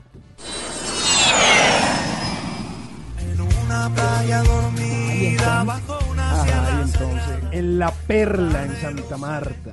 En Santa Marta. ¡Ay, don Pepe! don Pepe tiene una comida divina, mi amor. ¿Y Es una cosa qué loca. uno donde Don Pepe? Antonio? Donde don, lo que tú quieras. O sea, tienen también unas, unas, un- o sea, te dan, te dan carimañola, te dan las cosas típicas de allá, Uy, qué pero gourmetísima. Ok. o sea, más chiquita. Eh, no, no, no, no, o sea, no me, no, chiquita no, no puedo decir que chiquita pues son platos, Ajá, platos chéveres. Ok. Eh, róbalo, o sea, son cosas muy ricas, o sea, tienen una sazón deliciosa. Eh, y si uno no quiere aire, te ponen un súper abanico, o sea, la atención es muy chévere. Donde Don Pepe. Donde Don Pepe. Bueno. Hotel Boutique Hotel Don Don Pepe, Pepe, el, el restaurante. sí. Bueno, deliciosas. ¿no? Delicioso. Todo muy bueno, Deliciosas todo esas muy bueno. recomendaciones. Pero hablando de cartas, le vamos a pasar a unas que no son de restaurante. ¿Usted cree en el tarot? Nope, ¿No? no. Pues Este a es partir de esta noche va a creer en el tatarot de Tata Solarte. Este es diferente. una carta, por favor. Ok, ¿y qué hago con esta? Y nos dice qué carta es. Ahí está el nombre. ¿Cinco de qué? Oro, es que no tengo gafas, no las traje. Cinco, Cinco de digo. oros. Cinco de oro, sí. Cinco de oros. En esa carta hay un sol y también hay una luz, pero hay miedo. ¿Por qué teme Luli? ¿Qué le da miedo si aparentemente lo peor ya pasó? Siempre hay sombras de miedo, pero entonces eh, digamos que estoy cambiando el hábito de no describir la situación, sino decir palabras que cambian esa situación. O sea, no, no las describo, no las alimento, las cambio. ¿A que le tengo miedo? Ya los chismes ya me valen hongo. Sí, ya. Eh, sí, yo, no, ya después de esa vaina, men, em, no, fíjate que estoy en un proceso de ubicación tan bravo que los miedos son reemplazados por el objetivo. Entonces, eh, mm, mi, rutina ha cambiado muchísimo. Me levanto todos los días a las cinco y media de la mañana a, a escuchar un- una sesión de coaching y de ahí para adelante me siento a hacer toda la tarea, metas, objetivos, ejercicio, eh, o sea, y tengo todo en un horario, en un to-do list eh, que, le doy, le pongo alarma, le doy horas y digamos que soy productiva. Entonces, si cuando uno está ocupado en cumplir lo que sabe que tiene que cumplir, y cuando hay un llamado, hay un propósito y está, el propósito y está ligado al, al talento, al don, yo creo que tienes la vida como tiene que ser. Sin miedos, con Sí, optimismo, sin con miedo, esperanza. Exactamente. Bueno, vamos con la siguiente carta. ¿Qué dice ahí? Ahí dice as de copas. Exacto, una, una, sale una nena ahí con un poco bu- burbuja y vaina. Esa es la copa de la vida. Luli, es la plenitud, la libertad, la seguridad. Luli, ¿qué le falta? ¿Qué prometió de pronto el 31 de diciembre y ya ahorita en marzo nada que ha cumplido? Usted se ve plena, se ve realizada, ahorita No. se ve ordenada según lo que nos Es cuenta. que eso es lo que pasa, que la gente hace, escribe, que, eh, ni siquiera las escribe, sino que dice, voy a bajar de peso, voy a ahorrar, voy a pagar las deudas. No. Pero el- no o pone un sea, plan, ¿el plan dónde es está? que- es que el- exactamente. Eh, metas vagas, resultados vagos, mi amor. Entonces pon, debes 35 millones 440 mil con 600. ta- Escribe esa vaina y esa, eso tiene un plan. Y uno tiene que escribirlo y uno lo escribe todos los días. Y el plan es con el La tiempo, meta con el se, me- se escribe todos los días. Le pones fecha de Fecha, caducidad realista. Exactamente. ¿Sabes? Porque es que eh, no puede, y empieza con la deuda más chiquita. Por ejemplo, si se trata de salir- si se trata de bajar de peso, ¿cuántos kilos? 15 kilos, empiece No, por por- dos por un kilos. kilito, dos kilitos. Exacto. Yo opino lo mismo. Pero eh, eh, y si hace un vision board que llaman o una tablera de un tablero de visión, usted se pone como usted quiere verse, usted mira, usted se enfoca y usted va para allá. Y el- escribiendo existe un 92% de posibilidades en que de incremento en que se cumplan esas metas. Lo que usted hizo con su monólogo, vamos a quitarle estas lágrimas a la gente, le vamos a volver Sí, una fiesta. Exactamente. Y se volvió una fiesta. Bueno, y la última carta. Y... Ay, papito, pues, Papito, ¿qué ya, ya, ya, ya, de bastos. ¿Qué? Caballo de bastos. Ah, no, ahí se ve Pegaso, me triunfando. encanta, volemos. Se ve con la antorcha del éxito. Eh, el libro de fuego entre las piernas fue algo maravilloso en su Sí, vida. fue muy lindo. Una catarsis permanente, sí, ¿cierto? total, muy chévere. Em, Y ahora lo tengo una intención, no, ahora es- es- estoy con un cuento que escribí, ya me lo están leyendo, el editor. Em, tengo cita, precisamente es una cosa que yo escribí. Uno, eh, eh, se trata de eso que tú acabas de decir, o sea, volver una fiesta a las cosas. Entonces, de, por ejemplo, de lo que le pasó a Luciani, em, yo empecé a escribir un cuento basado en la deforestación de los suelos de Colombia, de las tierras por cultivos ilícitos, pero eso es un cuento de literatura fantástica, lo puedes tomar como tal, tiene una simbología, como el Señor de los Anillos. Si has leído la Biblia entiendes perfectamente el, el- el- el contexto y qué es lo que hay debajo de lo que escribió J. Tolkien. Si no, pues lo tomas como, como lo que es, literatura fantástica. Y eso es lo que yo hice con eso. Es una necesidad de ir a tocar con literatura fantástica, con divertimento, con, con cosas, personajes fantásticos, maravillosos, tocar a las familias y abrirle los ojos y decirles qué puede pasar cuando te entregas a bajar la luz de un poste que no es tuyo. Bueno, ella es Luli Bosa, eh, ya leímos las cartas, pero yo sí le quiero desear a Luli, además de todos los éxitos que yo estoy segura que este año todavía le faltan, eh, la- esa tenacidad de mamá. Yo como mujer y como mamá mm, veo en Luli una mujer muy fortalecida, unas pruebas muy difíciles en la vida eh, con sus hijos, eh, pero, pero siempre ha estado ahí esa mamá, pese a que está la actriz, la cantante, todo, la mamá nunca ha faltado. Y yo No. creo que eso es muy importante para los hijos, tener siempre a la mamá. Siempre, siempre, siempre. Ese, o sea, digamos que ese es el rol principal, ¿no? O sea, no dejarlos, no, sino como em, infundirles coraje, valentía, mostrarles Es su, es su decisión finalmente, ¿no? La libertad de que ellos tomen la decisión es de ellos. Pero, o sea, siempre trato, Ángelo tiene una cosa muy bonita, dibuja, ahorita está escribiendo un cuento y quiere entrar a una convocatoria. Entonces es un man que todo lo ve igual. O sea, está encaminado por lo que yo estoy haciendo. Entonces él también tiene su meta, se ve parado y va a caminar. Entonces va, estamos en esto y lo declaramos en presente y en ya, gracias. Muy bien, bueno. Muchísimas gracias por estar aquí en Bla Bla Blue. La invitación para Mi Vida, ¿qué video? Mañana 13 de marzo, Teatro Santa Fe, el de la 57. Boletas en Atrápalo. Mi Vida, ¿qué video? Con Luli. Y en la taquilla del teatro. Los taquilla. espero, los Sí. espero, los espero con los brazos abiertos para que se asomen a una ventana donde les muestro una parte de mi vida donde ustedes también están involucrados. Bueno, aquí también la esperamos con los brazos abiertos en Bla Bla Blue. Muchas gracias, Luli, por estar aquí con nosotros. Muchas gracias por la invitación. Un abrazo.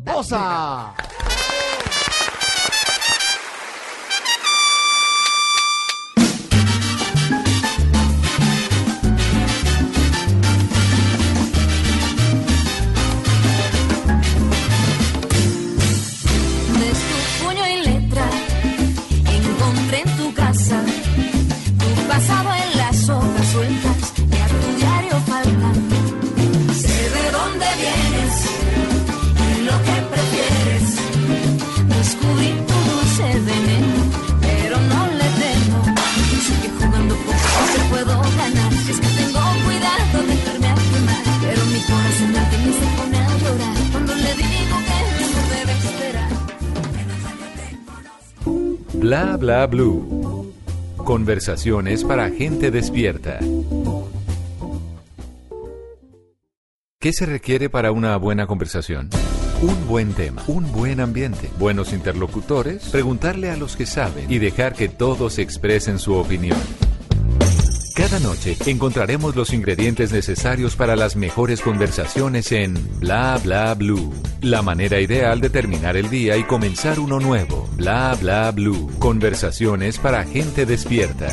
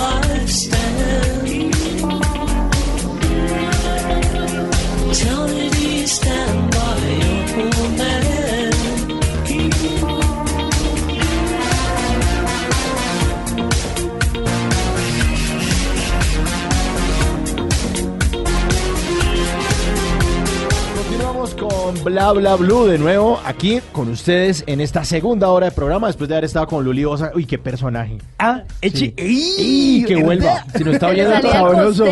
Después No. volvía normal, Al, al ¿cierto? cachaco, ey, a cachaco. Y hablaban inglés. Y- acaba no. de ir, se acaba de ir. se no digan nada. Sí, no Pero, le gana. no, pero tiene una energía brutal. Y esos ojazos. Sí, Sí, divina. no, No, y el divina. cuerpo. Sí, sí, sí. sí. ¿Qué tal ese cuerpo? tenía 56 años. Eso, yo pensé que tenía como 39. Tiene cuerpo de 35. Sí, total. total. 56 años y por eso lo que le preguntamos, lo de Oye, la pero foto no en el bikini. la edad, Sí. No, porque ella es una mujer orgullosa, ella también lo dijo. Yo le dije usted a los 50 y con bikini, ella dijo, no, 56. Ah, eso sabe uno lo que tiene, agradece lo que recibe.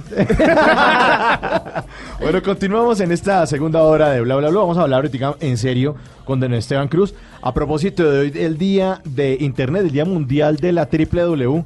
Vamos a hablar de eso y vamos a hablar de amores extraños en la red. A ver si podemos hablar en serio en esta segunda hora, don Esteban. Por supuesto. Sí, ojalá. ¿Lo, logra- ¿lo lograremos? Por su pollo. Por su pollo. No, muy en serio. en serio. Ya quiere decir que no. Y en la tercera hora, pues después de las 12 de la noche, ustedes se toman este programa en el 316-692-5274, nuestra línea de bla bla blue, para que llamen a conversar de lo que quieran. Hablemos de lo que ustedes quieran. 316-692-5274. También se vale dejar mensajitos de voz que pasaremos aquí al aire, eh, noticas eh, de texto, también mensajitos de texto ahí en el WhatsApp y también las estaremos leyendo. Buena esta canción, ¿no? One Night. Stand, sí, de Hot Chip. Una canción que ponemos en, eh, ahorita en Bla Bla Blue, que quiere decir como que no quiero, de la canción dice, no quiero ser el, o yo quiero ser el, el, el- Sí, señor. el, el encuentro casual de toda una vida, solo quiero ser el cuento- encuentro casual de toda una vida. O a- ah, Pero es una expresión que quiere decir el, One Life Stand, es como, como una sola vez. sí, Una- o sea, como venga y Sí. quédese, que esto es para siempre. Sí, pero a veces se toma para el otro lado que es una sola vez en la vida y, y te vi y si te vi no me- ya no me Es acuerdo. la canción de. Don Eloy. Viva Eloy. Viva el hoy, Viva el sí. hoy. Sí, eso ni nos preguntemos los Sí. apellidos, que eso para qué. Uy, verdad. Eso es bravo. Ni para qué lo sigo en Instagram. Yo tenía, yo tenía un amigo, digo, no me pasó a mí, tenía, era, eso le Ah, pasó a un un amigo. amigo de otro país. que le preguntaban, es que, a ver, ¿cómo me llamo yo? Ay, deje de joder. A ver, ¿cómo me llamo yo? A ver, No. dígame cómo me llamo. Ay, ya, no moleste. Ay, One Life Stand.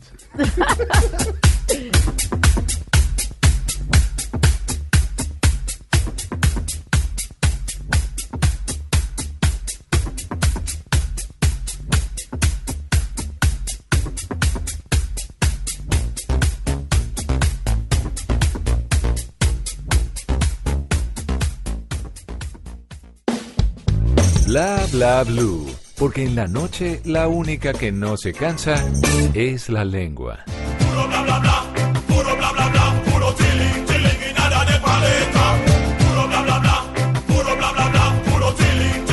Ay, siguen saliendo noticias que parece que fueran puro bla bla bla. Ay, Colombia bella. Óigame esta belleza. En un prestigioso colegio de Bogotá, una profesora amarró a un niño de seis años a una silla y le puso una cinta a otro estudiante en la boca para que se callara. Ah, pero es qué muy mala profesora. Pero ¿qué se cree esa señora? no, no, es que cada uno tiene su manera de hacer su cerco humanitario. Miren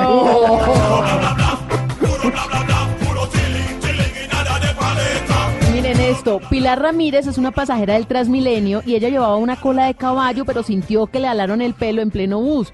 Al bajarse, se soltó el pelo y cuando se iba a volver a coger la moña, se dio cuenta que le habían hecho un corte, la trasquilaron.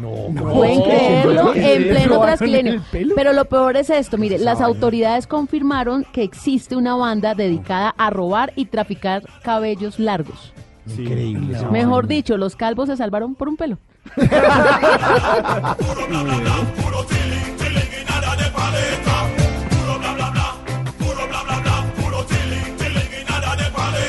El ex árbitro Harold Perilla denunció acosos en el arbitraje. Mencionó que el también ex árbitro Oscar Julián Ruiz intentó tocarle los testículos y la cola en varias ocasiones. Y bueno, pues no es la primera vez que el pito llanero, o sea, Oscar Julián, eh, se ve envuelto en estos casos. Ojalá esta vez sí se sepa la verdad, porque como dirían por ahí, mucho toque toque y de aquello nada.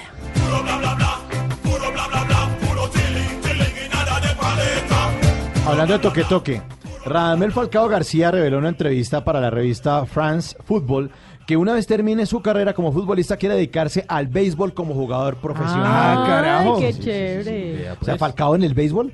Ahora solamente falta que Esperanza Gómez se dedique a vestir santos, a abrazar árboles o a recoger las pelotas a Falcao, las de béisbol cuando sea beisbolista.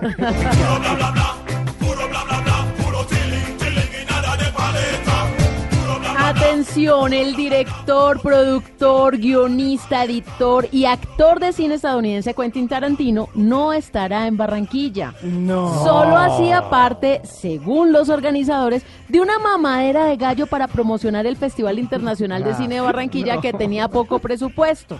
Era el gancho, pero le salió el tiro por la culata porque ahora las personas están pidiendo que les devuelvan la plata porque si el tipo no viene. Ah, sí, No, razón. claro. Puro bla, bla, bla. La excongresista Ida Merlano, detenida en la cárcel El Buen Pastor de Bogotá, fue llevada de emergencias por integrantes del IMPEC a la clínica El Country, aquí en la capital del país. La entidad no se pronuncia aún sobre el estado de salud eh, de la excongresista Merlano, pero sospechamos que sería un nuevo cuadro de corruptitis aguda. Bla bla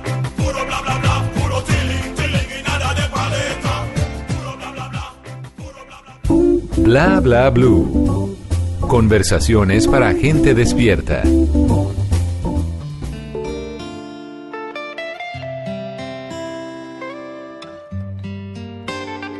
Maluma, baby. Apenas sale el solito te vas corriendo. Sé que pensarás que esto me está doliendo. Yo no estoy pensando en lo que estás haciendo. Si somos ajenos y así nos queremos. Si conmigo te quedas o con otro tú te vas. No me importa un carajo porque sé que volverás. Si conmigo te quedas o con otro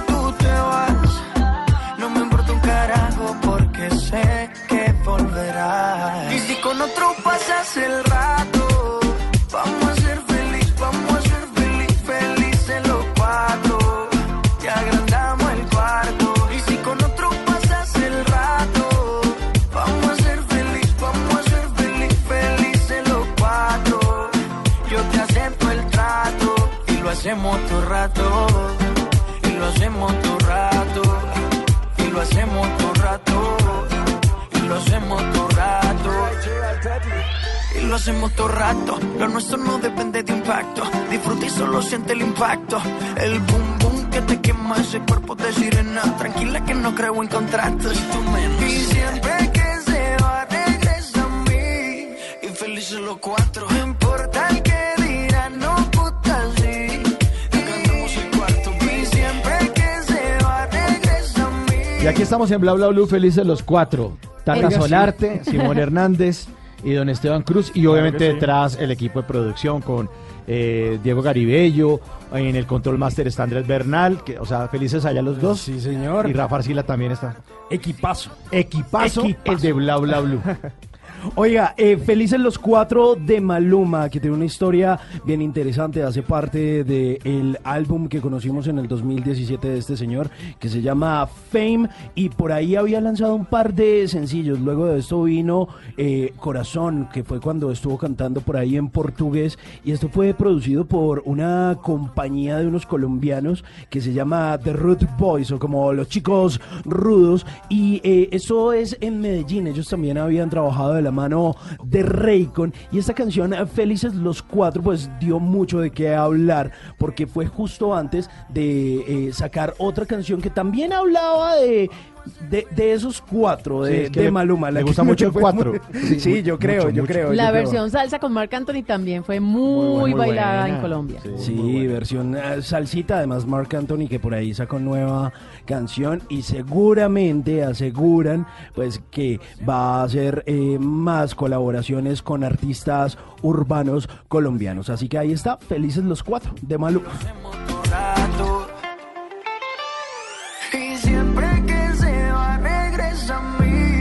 Maluma, baby. No importa el que dirán, no gusta así. Que viene DJ Charlie Genio. Y siempre que se va, regresa a mí. El código secreto, baby. No importa el que dirán. El Así lo quiso el destino, mami. Mua.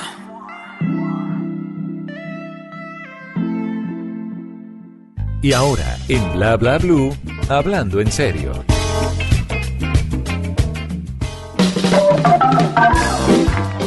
Bueno, tratemos de hablar en serio un poco en esta segunda hora de Bla Bla Blue. Eh, hoy es el cumpleaños 30 del www, del World Wide Web.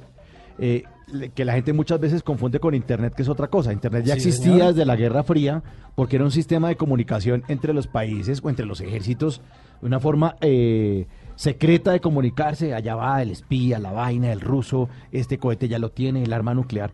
Pero hace 30 años, pues un señor eh, llamado Sir o Sir, Sir Tim Berners-Lee presentó su primera propuesta para que estuviera conectada a esa red mundial mediante esta www, que son las direcciones que aparecen antes de, de, de, de todos, www.bluradio.com.co. Sí, Eh, señor, www.lacalle.com o www.hjck.com. Exactamente. Así que vamos a hablar de, de- de Internet y vamos a hablar de, de cosas que han ocurrido en Internet después de todos estos años, después de estos 30 años. Este, vamos a hablar de relaciones amorosas o asombrosas por Internet. Sí, señor. Y es que Internet ha cambiado la forma en que pensamos, la forma en que nos relacionamos, la forma inclusive en que vivimos y percibimos la realidad. Eh, usted que nos está escuchando al otro lado de la radio, si usted es mayor como yo, como nosotros, no como Simón, que es muy joven, eh, la mayoría, pollo, si usted, si usted conoció los 80 y 70, se acuerda que había un mundo sin Internet. Sí, señor. Y en el mundo sin internet no había forma de enviar, por ejemplo, un mensaje, sino con una carta y la carta se demoraba casi un mes y era Uy, para Estados sí, Unidos. Ahora usted con un mensaje de WhatsApp lo tiene instantáneo. Eh, el mundo ha cambiado y también está cambiando nuestros sentimientos. Está cambiando la manera en que sentimos y en que nos enamoramos. ¿Ustedes aquí se han enamorado últimamente? Eh, Sí, pasa. sí. Epa. No, no, yo, yo estoy eh, ¿O sí? enamorándome, enamorándome. Ah, bueno, bueno. Yo, yo hace siete años no me enamoro. y- ¿En serio? sí. No, yo estoy muy enamorada. Ah, pero de su esposo. Obvio. Claro, así tiene que ser. Y de mí también, y, Y de, de mis hijos, y de mi Sí. familia. Eh, pues imagínense que la mayoría de las personas en el mundo no se enamoran nunca, porque no les enseñan en su cultura de enamorarse. La mayoría de la gente en India nunca se enamora. Y ahora en Internet, especialmente en Twitter, hoy y ayer pasó un fenómeno terriblemente extraño. Hay una usuaria que se llama Carolina, que es Mm. arroba li NNR Dourado. Es una española, una chica española, tiene una novia y ella se unió apenas en 2013 y todavía a esta hora tiene muy poquitos seguidores, menos de 900, pero subió un tweet de Sí. que la novia, Le dio un libro de poemas. De, de- era de aniversario, ¿no? sí, eh, como aniversario la novia mandó a imprimir un libro de poemas. Eh, muy bonito. Sí, empastado, todo como un libro. Se lo dio, ella le tomó foto y lo subió en un tweet y hasta ahora tiene ya 73 mil likes, cuando ya tiene Wow. solo 8, casi 900 seguidores, nada más, todavía. Pero el libro de poemas era escrito obviamente por, por, la su novia, amada. por su ¿sí? novia, sí, por eh, la novia se lo regaló y los poemas son poemas muy bonitos eh, y se volvió un hit en internet. Ya psicólogos eh, dicen que esto es producto de que la gente siente esos poemas cuando los lee, están muy bien escritos. Si quieren les leo uno, si, ver. si me permiten. Hay unos que ya había Pero- escrito, pero también se los incluyó en el libro. Sí. Obviamente hay unos que son exclusivamente para ella y otros pues ya los había escrito antes, pero están en el libro, así que todo es un regalo. Voy Pero- a leerles no, uno a ver qué piensan. Pero, pero quiero hacer una aclaración, eh, Esteban. Tiene que ser con intención, con voz de poeta. Claro, sí. Sí, pero ya para esta- Vamos a hacerla para esta hora hora de no nos vaya a dormir. Le- le- Escuchen. le puedo poner música de- corto. de- de poema? Pónganme algo ¿Sí? que suene como a Desiderata. ¿Se acuerda de Desiderata? Mm. Sí. Listo. Problema. Creo que tengo un problema. O un problema. Ya no entiendo cuál es la diferencia. Desde que todos mis problemas son contigo. Y todos mis poemas para ti. Uy, Es muy lindo. Eso es, es muy me pareció lindo. lindo el Son regalo. muchas páginas. Yo, yo tengo uno, yo tengo uno. ¿Sí? Siga, ¿Le señor. ¿Me pone la ¿Le, música? le ponemos la música? Sí, sí, sí. Listo. Va a ver esa, a ver. A ver, A fuego lento tu mirada. Eso es una A fuego canción. lento tu una. A fuego lento tu Ah, entonces, mira. entonces quíteme la canción. entonces sí, continúe, don, don Esteban. Bueno, el caso es, eh, como bien les dice Tata, que fue un libro eh, que ella le regaló, le tomó fotos y ya tiene más de 70 mil likes y más de 11 mil retweets.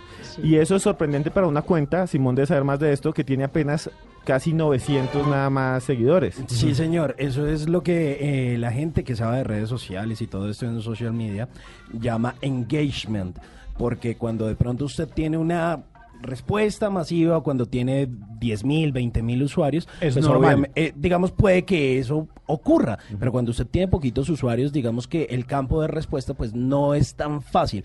Eh, puede llegar a tener mucha recepción o mucho engagement o reacciones de los usuarios cuando la gente empieza a retuitear y ahí es cuando se hace masivo o se hace viral. Y eh, lo sorprendente es que es de un momento a otro es una persona como usted, que está ahí ni siquiera como nosotros normalita y de pronto ¡fum! Se, se va a, a todo el mundo y está en todos los países y dicen las mediciones que está desde Estados Unidos hasta España, hasta Argentina, gente retuiteando el libro de los Es poemas. que yo creo que lo que hace llamativa la publicación es que ya la gente no conquista con libros de poemas. Ah, Seguramente esto en algún eh, momento de la historia era muy normal, Ujú. como cuando ahora te ponen corazoncitos o como cuando te ponen un emoticón dándote un besito, pero como ahora todo eso ya se volvió como tan banal, ya la gente, esos son dos cucharadas al caldo, mano a la presa, se olvidan de la Pero- pero- conquista. Pero, es que Tata, uno trata de ser cariñoso, tierno. ¿Y qué pasa? ¿Y- Ponerle corazón. duro Y no, y lo dejan en visto. Ah, lo dejan en visto. Pero Ah, usted tiene una sección para evitar eso. Eh, sí, estamos Pero- trabajando en eso y esa sección ustedes la pueden escuchar en la tercera hora de Bla Bla Blue. Si usted quiere esos consejitos para que no lo dejen en visto, visto. quiere tener una buena conversación, pues ahí se los vamos Pero a los dar. ochenteros eh, enamorábamos a punta de credenciales, Claro, de esquelas. esquelas. y, y unos cartoncitos Hasta de peluche, letreros peluche. de Timoteo, Timoteo. ¿se acuerda? El, Las- el- el peluche gigante que era como una Giordano. jirafa con Los tenis. Con tenis y Claro. grandísima y venía gigante y, y con un girasol. Sí, Y, claro. que la, y la niña no Claro. podía ni cargar esa Claro, vaina. pero si usted hoy en día ve a alguien con un muñeco, un Jordano gigante en Transmilenio, por ejemplo, Eso ya no se ve. o en la calle, usted le vuelve, le toma foto y también se va a volver viral. Sí, porque ya claro. es extraño, Es ya eso no se ve. Entonces, de pronto, por el libro de poemas también la gente dice: Esto es extraño, esto ya no se ve, ya la gente no conquista así tan bonito. Y precisamente tiene que ver con Internet. Las cartas de amor, por ejemplo, han desaparecido y se transformaron en mensajes de amor que se envían por redes sociales. Ahora la gente se envía memes. Emoticones. Exacto. Emoticones. Emoticones. Yo ¿Quieren hago saber- maratón de besos y pongo el muñequito dando besos. O guerra de caritas.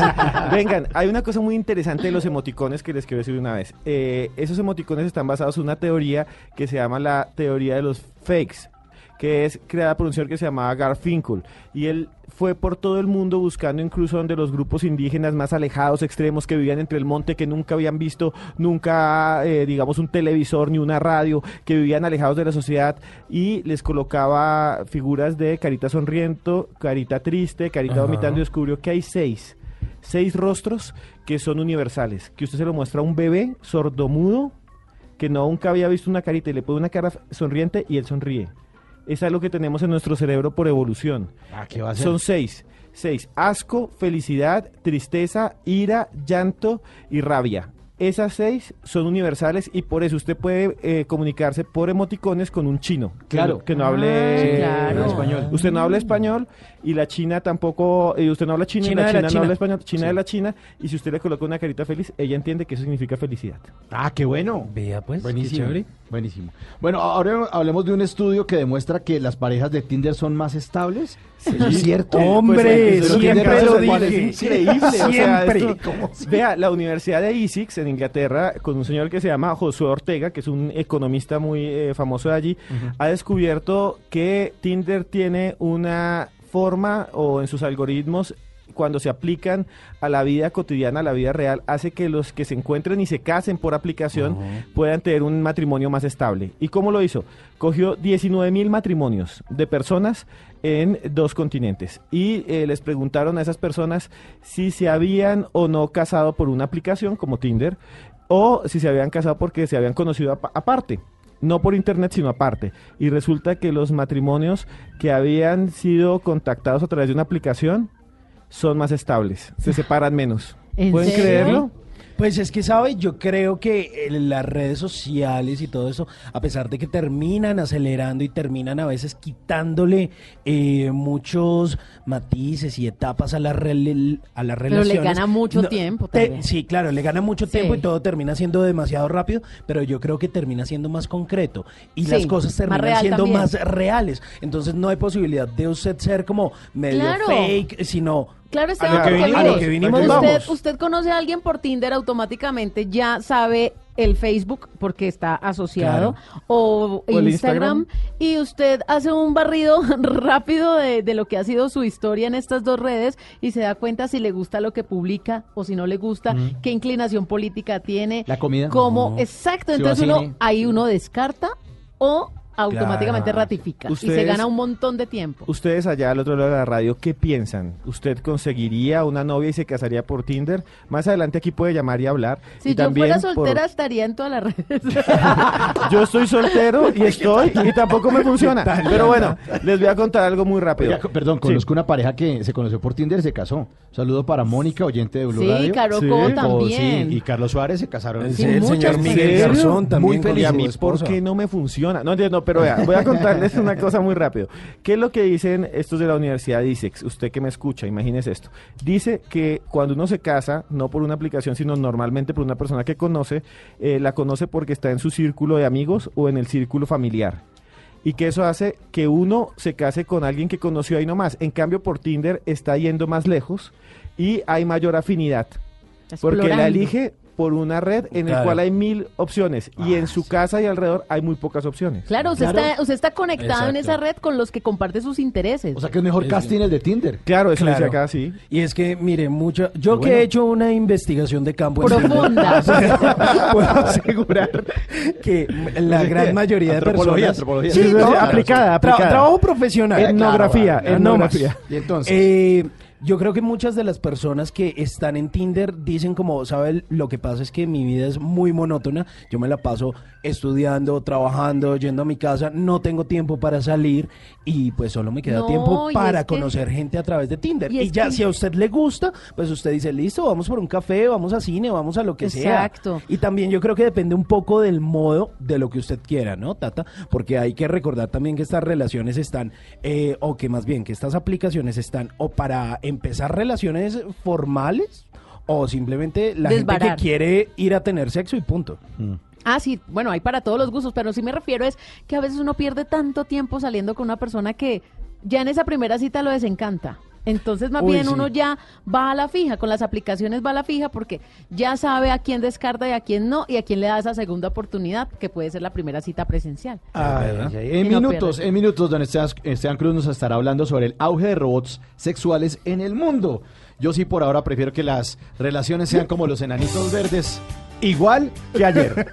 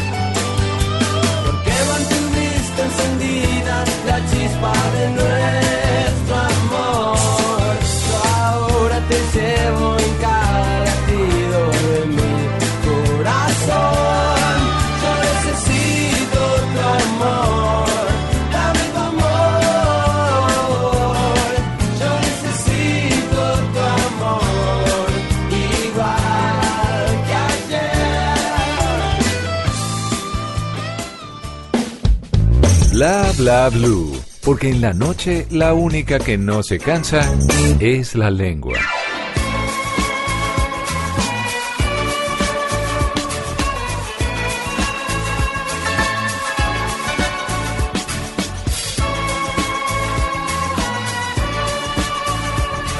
WhatsApp, WhatsApp. ¿Qué hay que hacer, Tata? ¿Para dónde nos vamos? Les tengo plan para viernes, sábado y domingo. ¿Para dónde? ¿Para dónde? En la ciudad de Bogotá, en el Teatro Astor Plaza. ¿Les gusta esta música? Uy, Ava, lo máximo. máximo. Pues hay un tributo especial con Luz Amparo Álvarez, con César Escola, para que ustedes no se pierdan este show sensacional.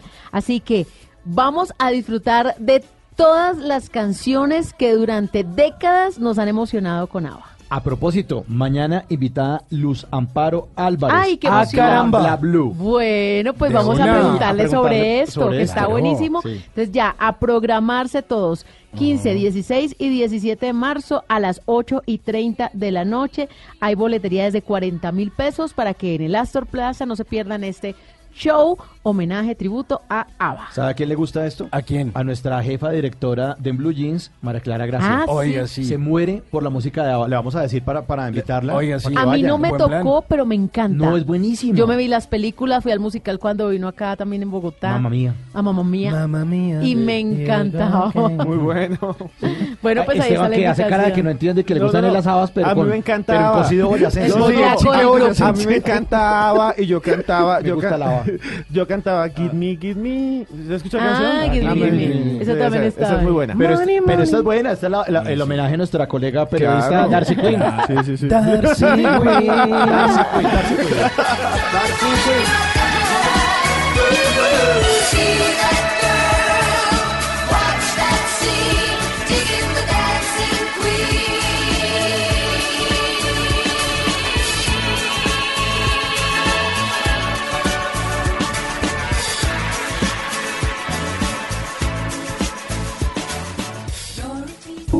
Bla bla blue. Conversaciones para gente despierta.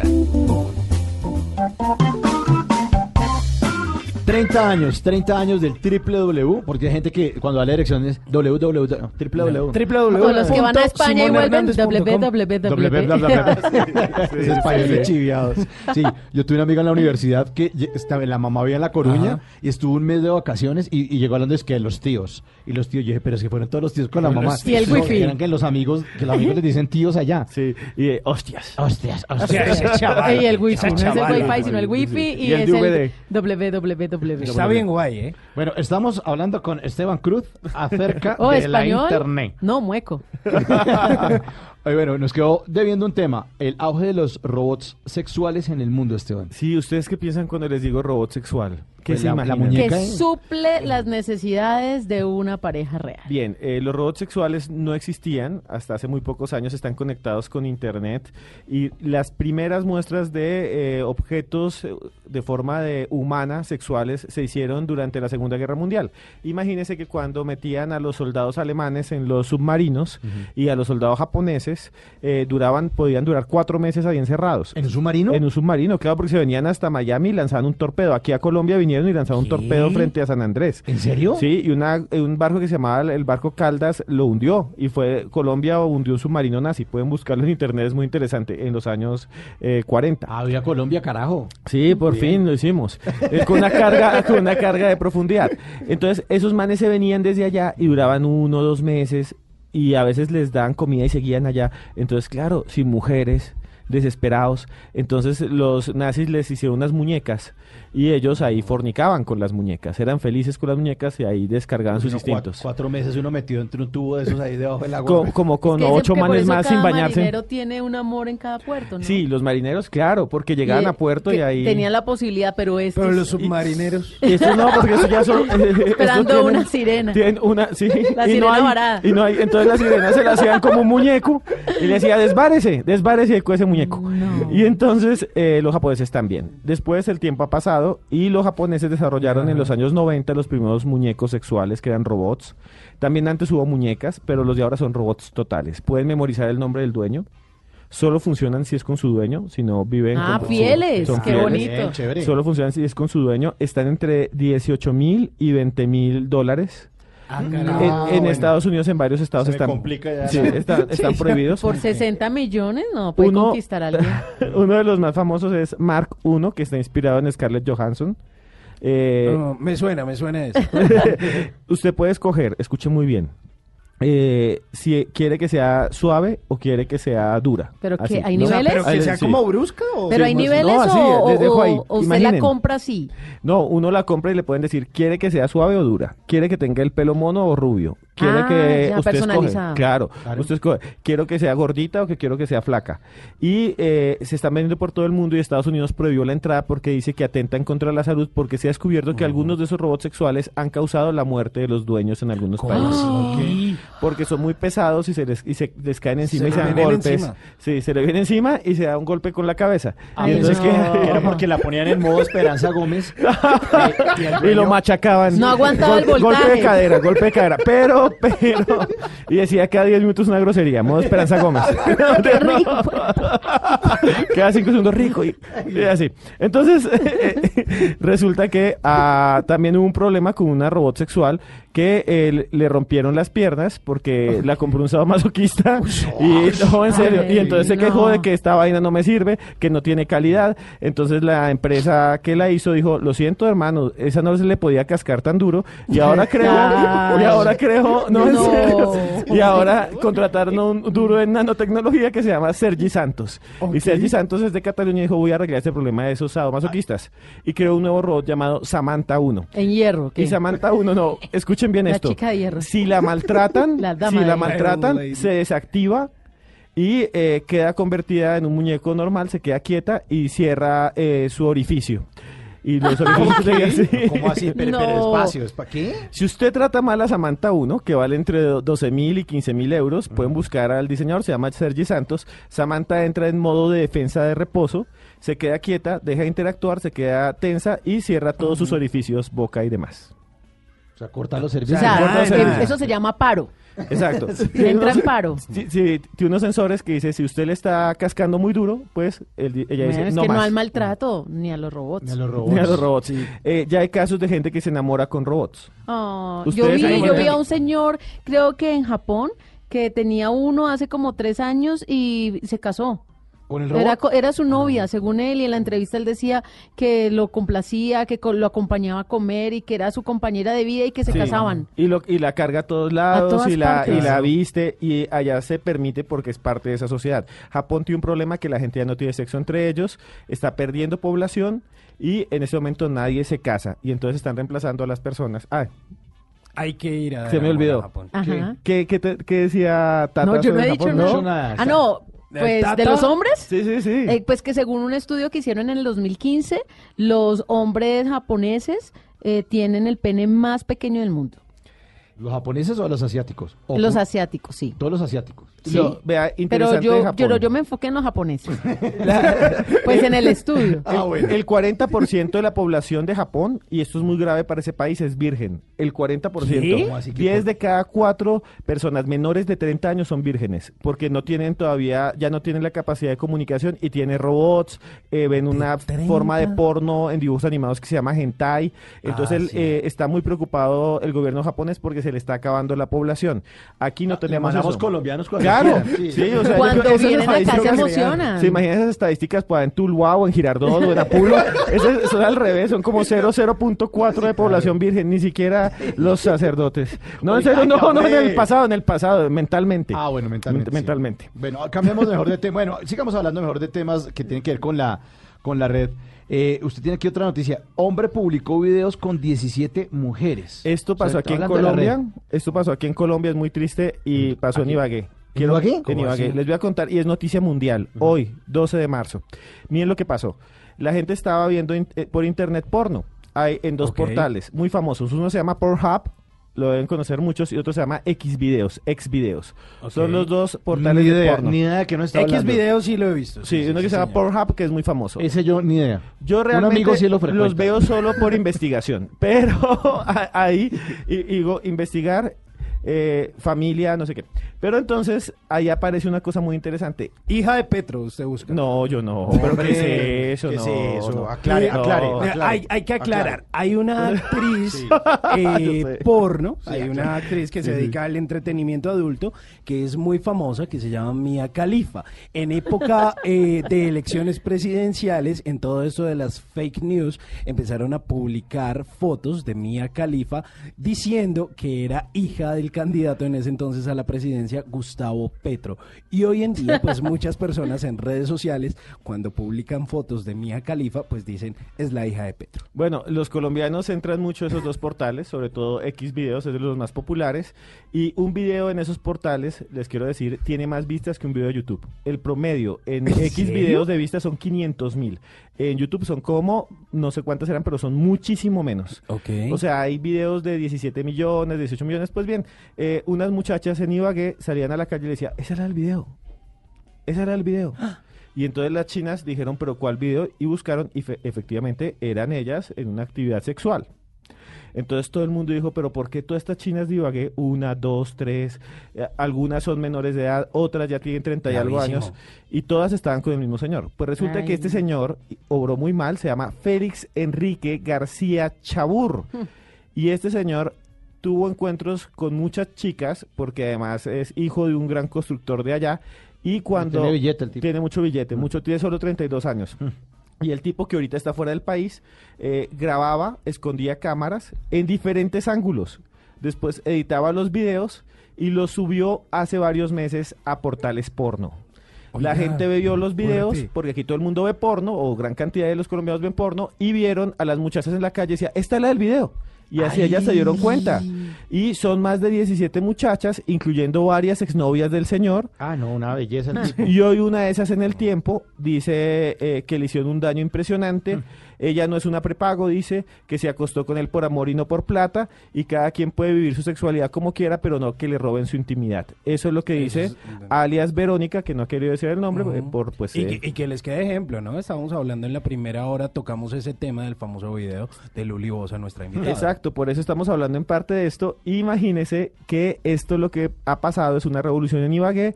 Las muchachas, algunas ya se deprimieron y no quieren ir a trabajar, pues ni quieren ir al colegio, ni quieren ir a la universidad. El señor se voló y usó esas imágenes sin permiso de más de 17 chicas y en algunas eh, son eh, eh, sexo en, en la calle. Uy, que no. él tenía Uy. con ellas como en lugares extraños y él mismo lo grababa desde el carro y la subió. Uy, pero este tipo es un salvaje, esas vainas no se hacen. No, en serio. es maldadoso. Sí, eso. eso, eso, eso es jugar con la integridad y la reputación de las demás personas. Muy mal. Bueno, en unos minutos también vamos a hablar de un estudio que señala que la- el robo de imágenes sexuales es cada vez más común. Sí, señor. y hablamos del sexting y de los packs. Ahorita nos cuenta qué es esa vaina. Sí, señor. Sí, señor. Mientras tanto, les dedico esta canción a las que creen en el amor. Cásate conmigo, Silvestre Angón. El amor Y se transforma y se queda en el alma. Por amor, por amor se perdona. Si es por esa persona, no hay errores que valgan. Contigo soy más fuerte porque a tu lado yo me aprendí a levantar. Puedes ver en mis ojos que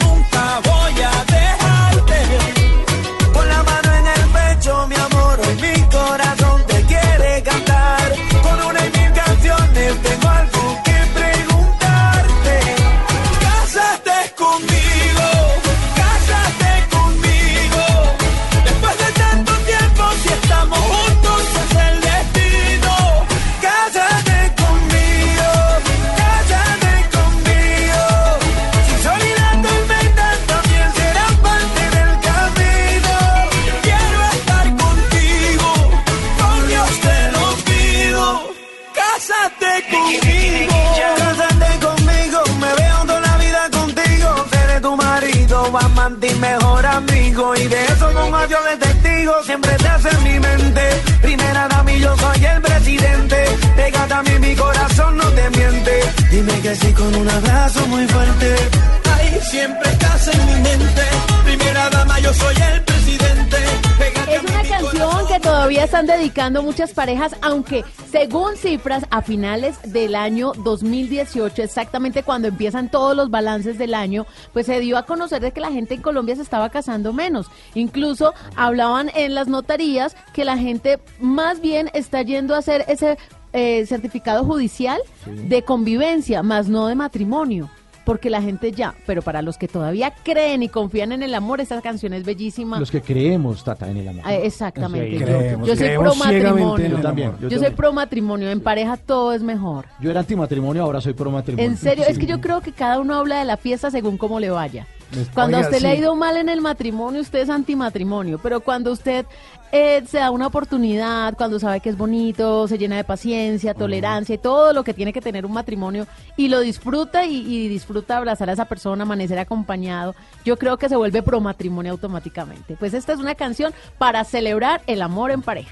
silvestre. Contigo soy más fuerte porque a tu lado yo me aprendí a levantar. Puedes ver en mis ojos que nunca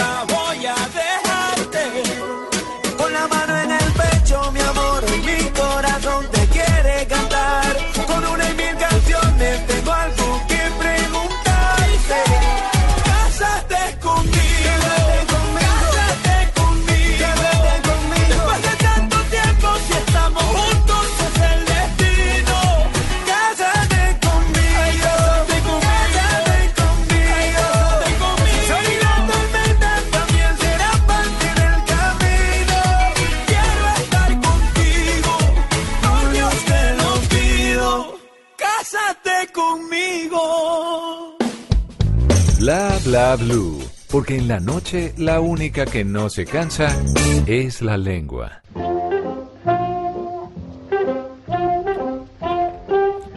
Antes de que se acabe el día, vale la pena recordar que un día como hoy, pero del año 1894 en Vicksburg, Mississippi, se vendieron las primeras botellas de Coca-Cola. La Coca-Cola es una bebida gaseosa refrescante vendida en más de 200 países en todo el mundo. Un 8 de mayo de 1886 comenzaba la historia de Coca-Cola en Atlanta. El farmacéutico John Pemberton quería crear un jarabe contra los problemas de digestión que además aportara energía. Con todo esto encontró la fórmula secreta más famosa del mundo. Una farmacia fue la primera en comercializar la bebida a un precio de 5 centavos el vaso. Por ese entonces se vendía unos 9 vasos cada día. Era solo el inicio de una historia de más de 130 años. Pemberton, creador de la Coca-Cola, no tardó en darse cuenta que la bebida que había creado podía ser un éxito. Su contador, eh, Frank Robinson, fue quien ideó la marca y diseñó el logotipo. Había nacido esta marca de gaseosas. La compañía produce un concentrado que luego vende a varias empresas embotelladoras licenciadas, de las cuales pues ellos mezclan con agua filtrada y edulcorantes para posteriormente vender y distribuir en latas, botellas de plástico o vidrio. Uno de los mitos más populares alrededor de esta bebida es precisamente su fórmula, hasta el punto en el que la cultura popular pues eh, muchos dicen que es tratada como un secreto comercial, aunque en algún momento la revista Time reveló su fórmula. Antes de que se acabe el día, vale la pena que le apueste a esas ideas ganadoras que tiene en la cabeza. ¿Quién quita que le termine dando vida a algo que cambie la historia? No hay que perder la fe, hay que apostar en grande y refrescarse. Nunca te irás a la cama sin aprender algo nuevo. Bla bla blue.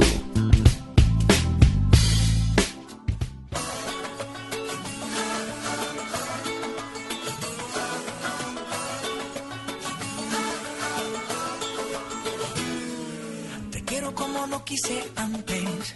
Te quiero porque eres natural. Porque no hay que tocarte con guantes. Ni hablarte sin primero pensar. Y en mi soledad, cuando quiera yo salir a buscarte. Cuando miras a la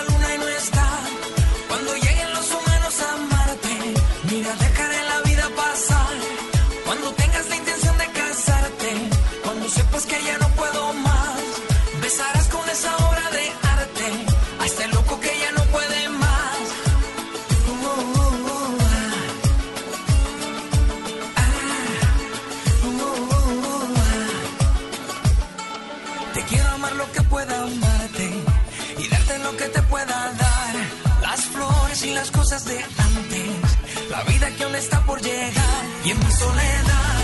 Cuando quiera yo salir a buscarte. Cuando mires a la luna y no está. Cuando lleguen los humanos a amarte. Mira, dejaré la vida pasar. Cuando tengas la intención de casarte. Cuando sepas que ya no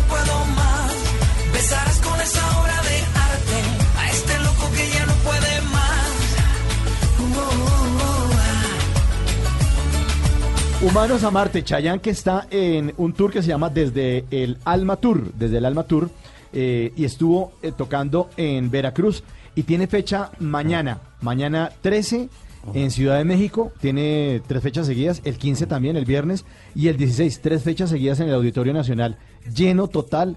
Todavía sigue dando olor a Chayanne. Y es un Pero símbolo esa sexual canción es- todavía, ¿no? Sí, Sí. pues Baila tiene, chévere y tiene todo. su fanaticada. Sí, claro. Eh, yo, yo tengo una amiga que tiene 45 años y ella vive en otra ciudad y viajó a Bogotá solo para el concierto de Chayanne. Porque dice que es el amor platónico. ¿En Y ya serio? tiene sus años y se ve cascadito, Tiene- pero todavía tiene lo suyo. Se presentó el año pasado, el 31 de Sí. agosto en Bogotá, el 2 de septiembre en Barranquilla. Y el tour sigue, sigue, sigue rodando, va incluso hasta noviembre, el 23 de noviembre en Chile, o sea, y en Viña del Mar. Va a llegar un poco tarde, porque ya el festival ya pasó. Pero esta buena canción, Humanos a Marte, de Chayanne. Sí, uno de los grandes éxitos eh, de Chayanne. Alguna vez tenía la oportunidad de hablarlo con un gran productor musical y empresario de nuestro país, que es Julio Correal, y contaba que en sus primeros inicios en, en la música y en el marketing y manejando artistas, pues tuvo que hacer una eh, gira eh, acompañado pues de una bebida gaseosa que patrocinaba Chayanne. Y entonces dieron la vuelta pues por varios países de Latinoamérica y decía, vea, a mí no me gusta Chayanne, lo respeto como artista, pero uno de los grandes éxitos que tiene Chayanne es que él siempre se acaban sus presentaciones, va, come, comparte con la gente que lo quiere, que lo acompaña dentro de su tour, pero cuando llega al hotel se repite todo el concierto y hace las observaciones pertinentes.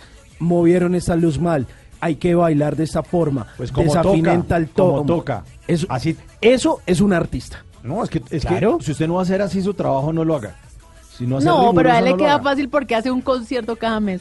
Pero imagínese, Balvin, con tres shows por día. No, pero no, no, no, la fecha ya les, ya les digo la fecha, tiene tres fechas seguidas ahorita, no, no, no, no le más de Chayanne, sí. Un estudio señala que el robo de imágenes sexuales es cada vez más común, ya finalizando esta hora. Sí, señor. Esteban. Rápidamente les cuento. Imagínense que eh, se volvió costumbre entre parejas, entre amigos, sobre todo entre adolescentes, tomarse fotos eróticas, fotos de sus partes íntimas Mm. o fotos desnudos y se las envían unos a otros en algo que se llama el sexting, ya para unirle las dos cosas que iba a hablar. Oh, ¿Ese fue lo que hizo el defensor del pueblo alguna vez? Y eh, eso era lo que supuestamente hacía él y muchas otras personas y es muy común en los colegios. Y hay otro que se llama los packs. ¿Qué es un packs? Y es mucho eh, esto lo que sucede dentro de los adolescentes. Escriben, páseme el Zelda.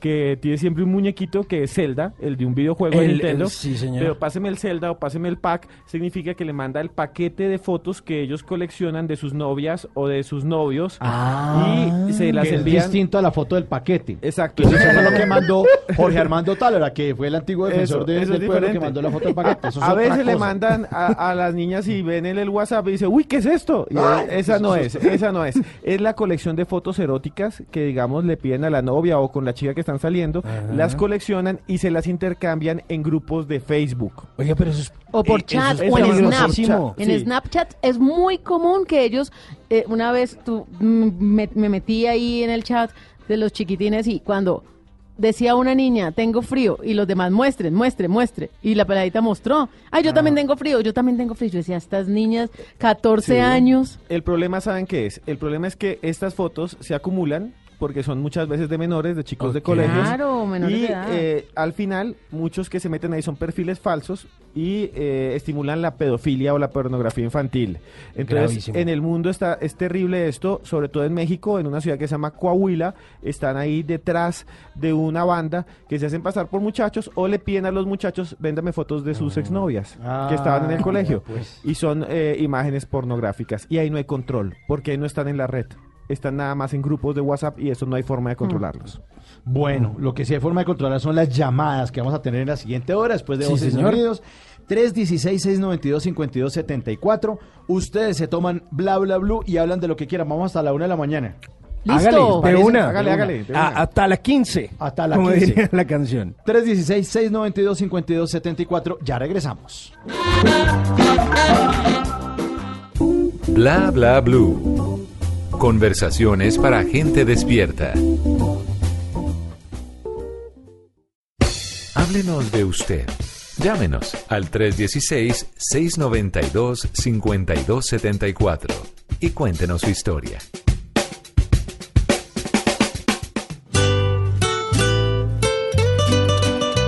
Jesse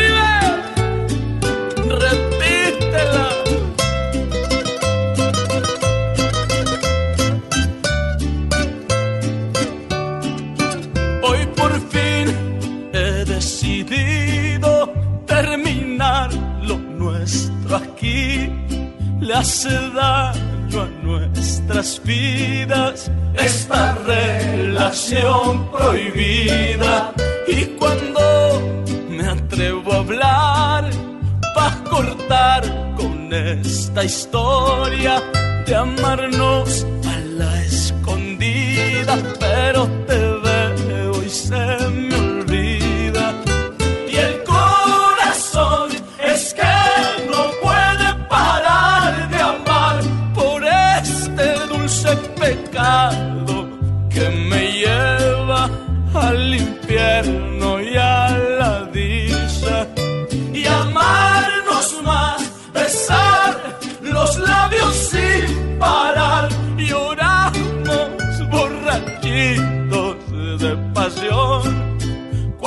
hacemos el amor tú y yo.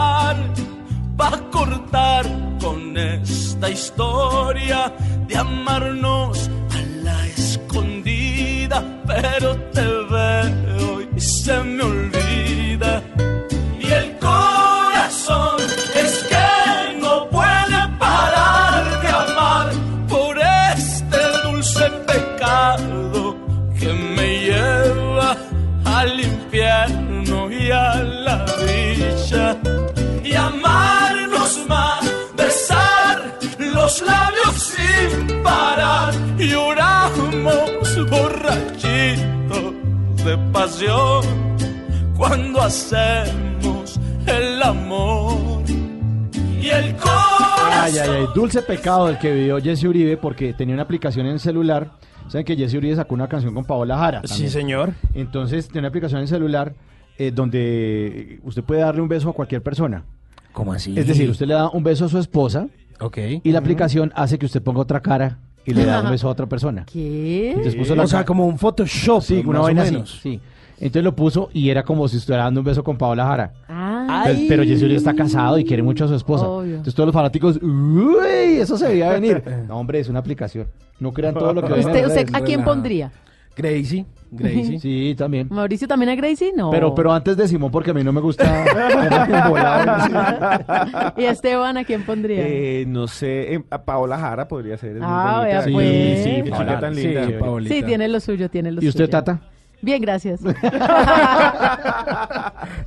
Ella sigue fiel, como nuestros oyentes fieles, a la línea de 316-692-5274, la línea de Bla Bla Blue, para que ustedes llamen a contar lo que quieran en esta tercera hora de programa. Pueden dejar también mensajitos de voz si quieren, pueden dejar noticas que aquí las compartimos al aire con lo que quieran hablar. 316-692-5274. parar de amar por este dulce pecado que me lleva al infierno y a la dicha y amarnos más, besar los labios sin parar. Ay, la fidelidad, ¿no? Que es como complicada. Eh, a veces se complica, pero, Mi pero, es, esposo pero es se un ganó la trabajo. es un lotería trabajo. conmigo. Claro, Sí, sí, Si usted quiere fidelidad en una relación, consígase una pareja del América de Cali. Somos los más fieles del mundo. Mire, estuvimos cinco años en la B y no nos cambiamos de equipo.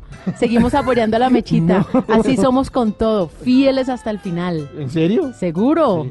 Viva la América. Que entonces. viva. Busquen por ahí, Simón y Esteban, los solteros del grupo. Busquen una novia Hinchas de la hincha de la mechita. América. De la América. Va a cortar con esta historia de amarnos a la escondida, pero te veo y se me olvida.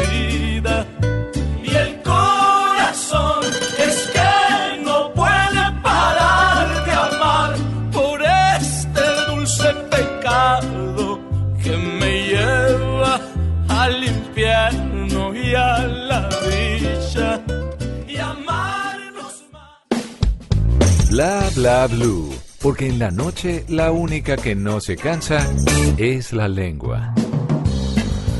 Porque la vida viene sin instrucciones. Llega Tata Solarte con los Tata Tips. Claro que sí, ustedes los pueden solicitar en mis redes sociales, arroba tatasolarte, en Twitter, en Instagram, y aquí los compartimos para todos. Son consejitos fáciles para que nuestra vida no se complique.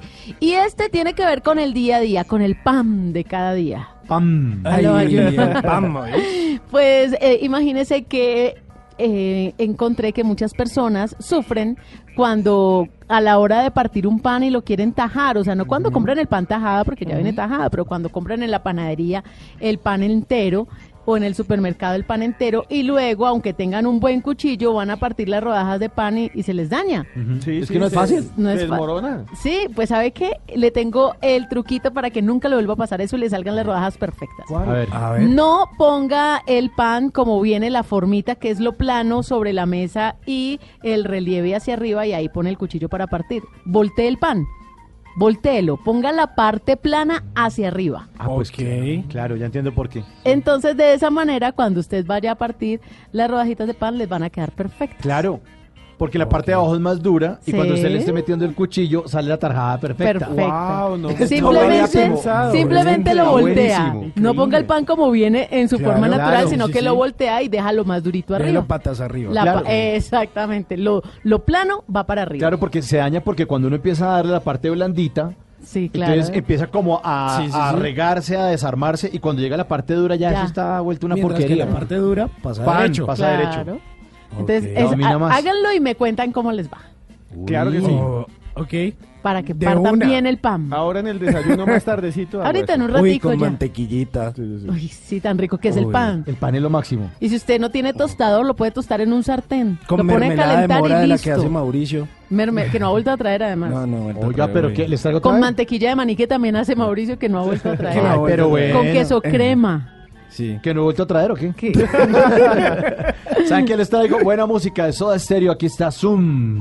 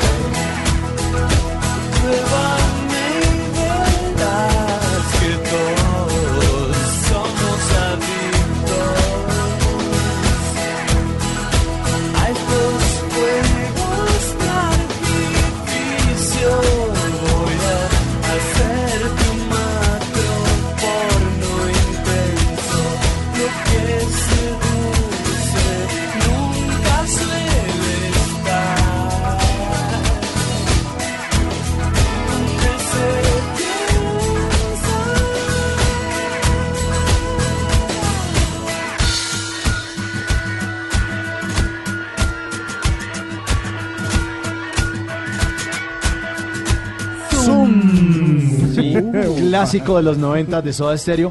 A propósito, Benito Cerati, que es el hijo de Gustavo Cerati, fallecido vocalista de Soda Stereo, pues fue portada de, la revista Rolling Stone.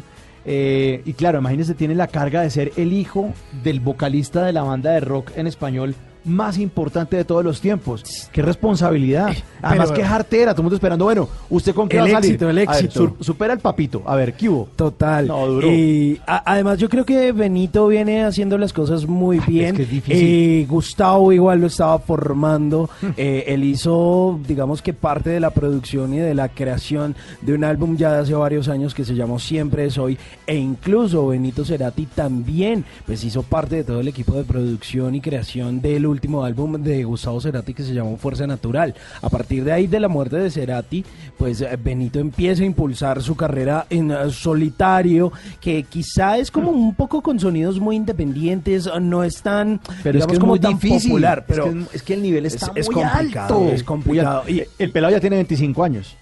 Sí. Y además el rock... Y ya está viejo haciendo música, Sí. ¿no? 25 ya es Sí, una edad que debería estar más Además, el- el consolidada. rock está en un momento en que no es la No, principal. Pero, pero es que, pero es que Benito Cerati, eh, él, digamos, no le interesa hacer rock, no está haciendo rock. Digamos que está haciendo una especie, para ¿Como de describirlo fácil, eh, sonido independiente Ah, electrónico. bueno, sí. Está yéndose más como por esa onda, explorando un poco lo que había hecho alguna vez Gustavo Cerati cuando hizo ese álbum eh, Amor Amarillo, cuando todavía no se había separado de Soda Stereo y había tenido ese proyecto de música electrónica en Chile. Ah, pero eso es un público más reducido también. Sí, es más de nicho. Más Sí, segmentadito. eh, eh, ¿Sabe qué me recuerda eso? La historia de Cian Taro Ono, Lennon, el hijo de John Lennon, que también es músico, que se esperaba mucho, Sí. es músico más eh, de música alternativa, tiene ya 43 años y definitivamente pues ya está ahí. Y tiene otro, otro hijo que se llamaba Julian Lennon. Ah, sí. Que en los 80 sacó una canción que se llama Too Late for Goodbyes. Sí, y señor. Hasta luego, One Hit Wonder, o sea, artista con un solo éxito. Es que cuando su papá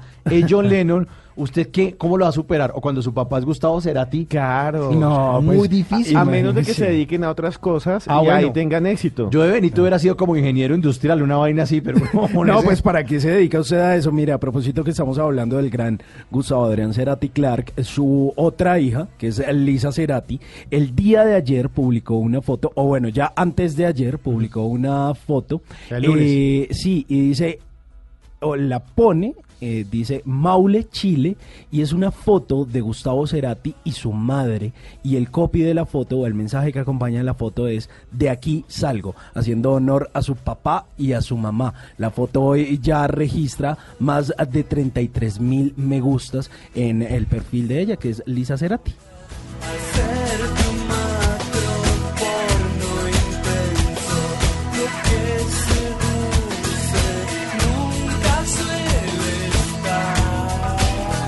Y don Esteban Cruz encuentra partes del cuerpo que ya no necesitamos ¿Cómo para así? nada. Ojo, ¿cómo así? Tome nota porque ya no. La gente piensa que nuestro Saque el cuerpo... corta uñas. Eso sí. De todas maneras. La, la gente Esto piensa- como, como que me está estorbando este brazo, diría Pero, pero si a uno le se sacan me salen. partes. No, eh, eh, hay un montón de partes del cuerpo que ya no nos sirven para nada. Y hay una colega mío, la antropóloga Dorsa Amir del Boston, del Boston College, que ha hecho una lista. Eh, señorita Tata, ¿usted conoce a alguien que le haya dado apendicitis? Sí, claro, incluso mucha gente ha fallecido por eso. ¿Sabían que el apéndice no sirve para nada? Es No, un órgano es un estorbo es ahí. una- En una- serio. Y ¿en además serio? confunden mucho el dolor de apendicitis eh, con cálculos. Claro. Entonces hay diagnósticos cerrados y también la Y- gente... Y muchas veces, me perdonan si hay un médico acá, pero por favor, escríbame por Twitter, porque esto me lo dijo un médico. Muchas veces alguien tiene un dolor abdominal y van allá y dicen, eso debe ser apendicitis. Lo abren y cuando lo abren dicen, uy, No era la no era, pero igual quíteselo. y se lo Ah, quitan. a y- mí me pasó, Sí, me sí. pasó. Yo llegué a urgencias con un dolor muy fuerte en mi abdomen y me dijeron apendicitis. Y eso eran como las 8 de la noche. Y programada para cirugía a las 6 de la mañana. Me hicieron ecografía y todo. A las 6 me iban a operar del apéndice. Pues a las 5 de la mañana fue un viejito. Cuando hubo cambio de médico, un viejito. Y el viejito me volvió a tocar. Ya el dolor había disminuido con los, anti, pues, con los analgésicos que me habían dado. Y él vio la radiografía y me dice, ¿y estás para cirugía ahorita a las 6? Y yo, sí, el apéndice. Me dijo, ¿el apéndice? No, esta no es el apéndice. Entonces yo, Entonces, sí, es el apéndice. Pues que no es el apéndice. Me volvieron a llevar a rayos X y entonces esta eminencia, que ya era un viejito, me dijo, no, no, usted lo que tiene son cálculos, pero no tenía apendicitis. Estuve a una hora de que me operaran de algo que no era. Pero a mí sí me quitaron el apéndice. ¿Y si tenía apendicitis? Pues yo no sé si todas son cálculos. no le siguió Bueno, doliendo. Yo calculo que no son cálculos, porque no me siguió doliendo. En teoría el apéndice servía para esto, señores. Cuando nuestros ancestros vivían entre el monte, ahí todos montaraces, sucios, peludos. Así, así eran nuestros bisabisabuelos, entre cuevas, cazando ahí animales locos y jirafas y todo y tragando crudo. También comían raíces y no las cocinaban. Y el apéndice era para digerir mejor los vegetales y la celulosa. Pero como ahora todo lo comemos cocinado, entonces no tenemos eso. Y también una cosa en nuestras muelas, en la muela menta. ¿Usted tiene la muela del juicio? Eh, ¿Ya le salió? oiga, ¿sabe Las que, por- cordales. sabe que eh, tengo las radiografías y curiosamente no, no o me sea van a que salir. usted es más evolucionado No, que todos no, ustedes. que son desjuiciados porque no tienen la, la muela del Él juicio. no tiene ni la muela ni nada. Nada, nada, del juicio. Nada de juicio. El 40% de los humanos todavía tenemos, a mí me, lo- me las tenía, las muelas cordales o las muelas del Sí, juicio. señor. Y no funcionan para nada, no sirven para nada y generalmente hay que sacarlas quirúrgicamente. Entonces, va a tomar nota. Apéndice, chao. Ah, Chao, no sirve para nada. Cordales no sirve para Cordales, nada. no. ¿Y sabe para qué eran las cordales? Era para moler las carnes duras, porque nuestros ancestros eh, guardaban la carne, como no tenían nevera, la Con guardaban especias. con especias como el jamón. Esa vaina era re dura y mordían duro ahí y jalaban ahí duro las muelas. Para rasgar. Sí, y para romper ahí también lo que era lo más duro, así eh, a veces le salía como piedras entre la comida y eso, las muelas esas servían para eso. Como ahora todo es blandito, todo es como el, pla- el pan que estábamos hablando, ya no hay pan duro, al- alguien le dan un pan duro y te- ¡esto está duro! Y no come, todo tiene que ser Y blandito. se calienta en microondas y queda blandito. Alérgico al gluten. Ven, Sí, sí, man, sí. Cuando- pero, pero entonces en algún momento vamos a nacer sin el apéndice. Sí, en teoría vamos a perder el... Hay humanos ya que no tienen casi apéndice, que a veces es más pequeño, y hay humanos que ya como Simón, que es más eso sí. evolucionado, no tiene Gracias, cordales. Gracias. Hay otra cosa que es que cuando cogen un bebé y lo miran en esas nuevas ecografías 4D. 4D, 5D, que usted lo puede ver ahí dando Sí, vueltas como si fuera así con volumen y de pronto se les ve que tiene colita, como si tuvieran un renacuajito. se llama la cola embrionaria. Muchos bebés, casi todos la tuvimos y no sirve para nada y es un recuerdo que en un tiempo pasado fuimos peces. Y entonces los Ah, bebés Que es donde queda el coxis. Sí, y ahí se va reduciendo Sí. y se vuelve el coxis. En algunas personas esa colita sigue y ahí es cuando ustedes escuchan aquí en la costa colombiana que nació con cola de marrano. ¿Nunca han escuchado? El- Claro. eh, sí, ¿Y es decían esa nació con cola de marrana. Y no es cola de marrana, sino que es simplemente un recuerdo de ese Pero eso que se hace cirugía en el momento Sí, de nacer. se la cortan, eh, no al momento de nacer, a los dos, tres días, se los cortan, que es una colita chiquita. O sea, y eso, eso es de, de eso hablaba García Márquez, creo. Sí, en 100 años de soledad, Ah. que decía que se habían casado entre primos y por eso tenían cola de cerdo. Y pero era- no, era- tenía nada que ver que eran que primos. No, y ahora algo más extraño. ¿Ustedes han visto que los gatos y los perros mueven las orejas? Eh, sí, Sí. Imagínense ustedes cuando usted llega a la casa y usted le silba a un gato, un perro, él se Sí. queda quieto pero mueve las orejitas. sí, sí, sí. Pues nosotros tenemos los músculos para hacer eso. Estamos diseñados para eso, pero ya no lo podemos hacer. Pero los músculos están ahí. ¿Para mover las orejas? Sí, hay muy pocas personas, especialmente los que se entrenan y en algunos circos hace años lo hacían, que llegaba Ajá. el tipo, ¿no han visto así el cómico que sabe mover las orejas o cosas así? Sí, sí, sí. Eh, Se puede porque tenemos los músculos, pero no estamos entrenados y se cree que las usábamos para cuando íbamos a cazar, pero como ya nadie caza, se fue perdiendo la habilidad, tenemos los músculos, pero no los usamos. Claro, uno en el supermercado con el carrito de mercado no necesita mover las orejas para ir por el por la carne. Sí, imagínense esto otro. Eh, hay una cosa que todos los hombres tenemos, igual que las mujeres, que son los pezones. Ah, sí. Y a los hombres también nos da cáncer de mama. Sí, he escuchado. Sí, los hombres también nos da cáncer de seno. Sino que la gente no lo acepta, pero sí, hay un montón de hombres. Y lo que les quiero contar es que los pezones masculinos no sirven para nada biológicamente. Ah, no, no, no, no sirve para nada. No sirven absolutamente para nada y eh, están diseñados igual que el de las mujeres para dar amamantamiento y en un pasado, tal vez antes de que se volviera completamente dual nuestra sociedad, nuestra especie, sirvieron para algo. Y les voy a contar otro que es un poco extraño y que realmente a mí me deja realmente loco. Los músculos arrectores pili. Si yo le digo músculo arrector pili, ¿usted en qué piensa? En el ano. Pues porque dice rector, ¿no? Ah, rector, Recto. no, no. o el músculo de Pili. El músculo arrector Pili. ¿Usted en qué De su piensa? esposa. En mi esposa que se llama Pili. ¿Por Res- qué? Resulta es que nosotros tenemos unos músculos que están ¿Y conectados hay a los... alguna bacteria que es algo con pili también? Eh, sí, la de la, de la gastritis. Sí. sí, sí. sí. Helicobacter Helicobacter pylori. Sí, Pylori. que a mí, a mí me la buscaron y me la encontraron y decían, no, pero hay poquitas. Eh, en esos músculos eh, que existen están debajo de la piel, están conectados a los folículos capilares. ¿Y saben para qué servían? Ya no sirven para nada, están ahí.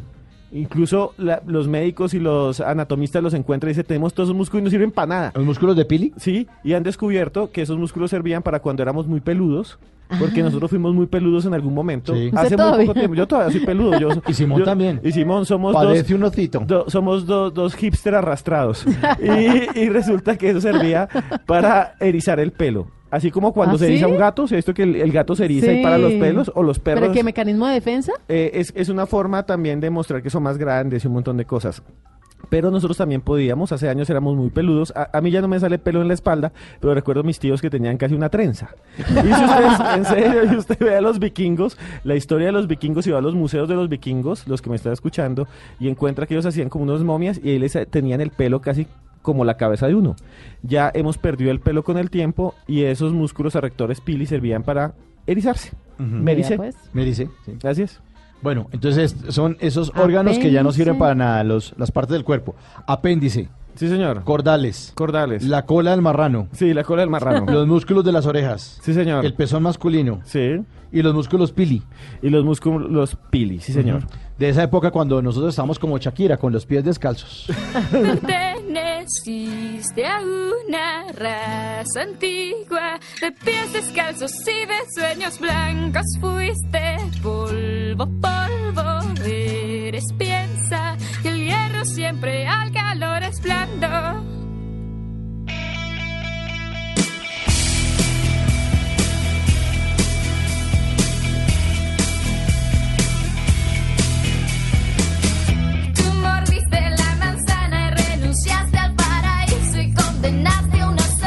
Siendo tú el que así lo quiso. Por milenios y milenios permaneciste desnudo y te enfrentaste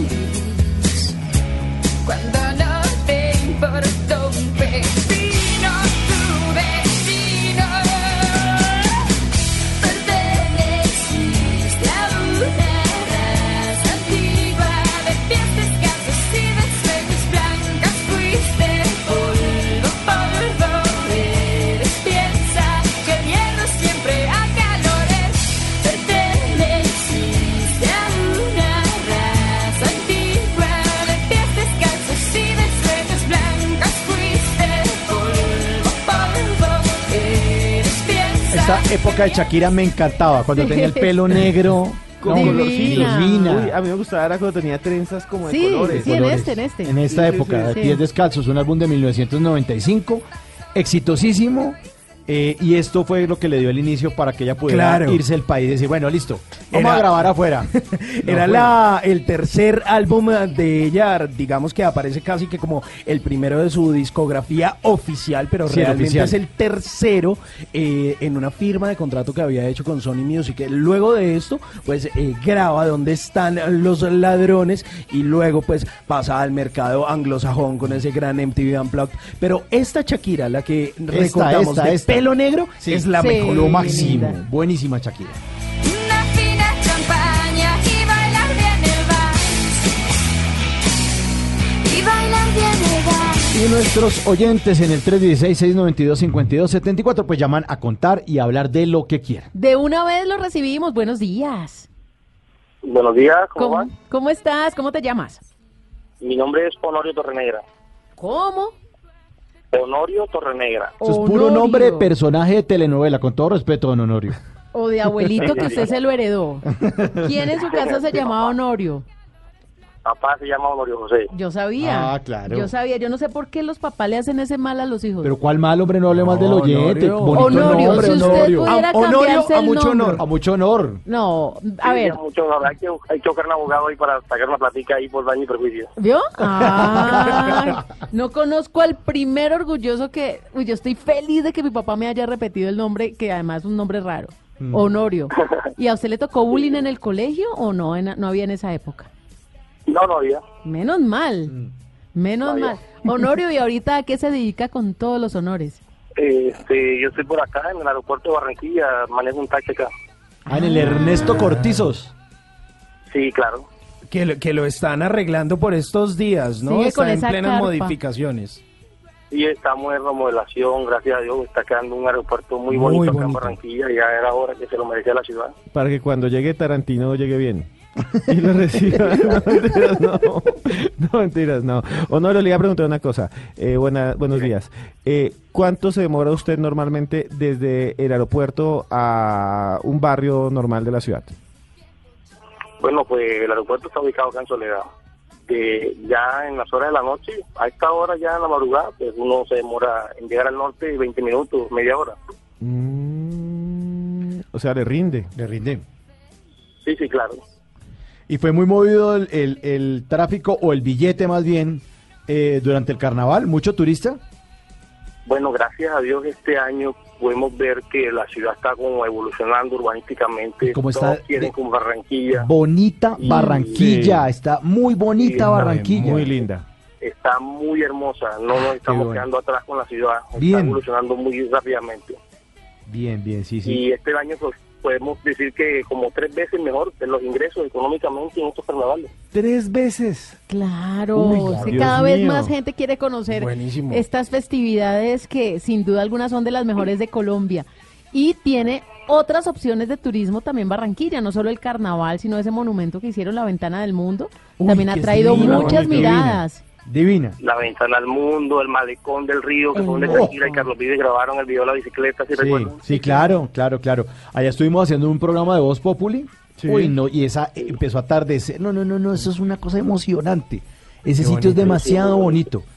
Oiga, Quería felicitarlos a ustedes, señores, porque realmente hacen un programa muy, muy, muy bacano y ponen despierto a uno activo acá, escucharlos hablar ustedes y nos entretiene a esta hora de la madrugada. Oiga, Muchas gracias. Qué Muchas chévere, gracias. Qué chévere que esté ahí. Estamos activos, estamos activos hasta la una de la mañana. Oiga, Honorio, una, una pregunta. ¿Cuánto cuesta una carrera desde el aeropuerto hasta el malecón?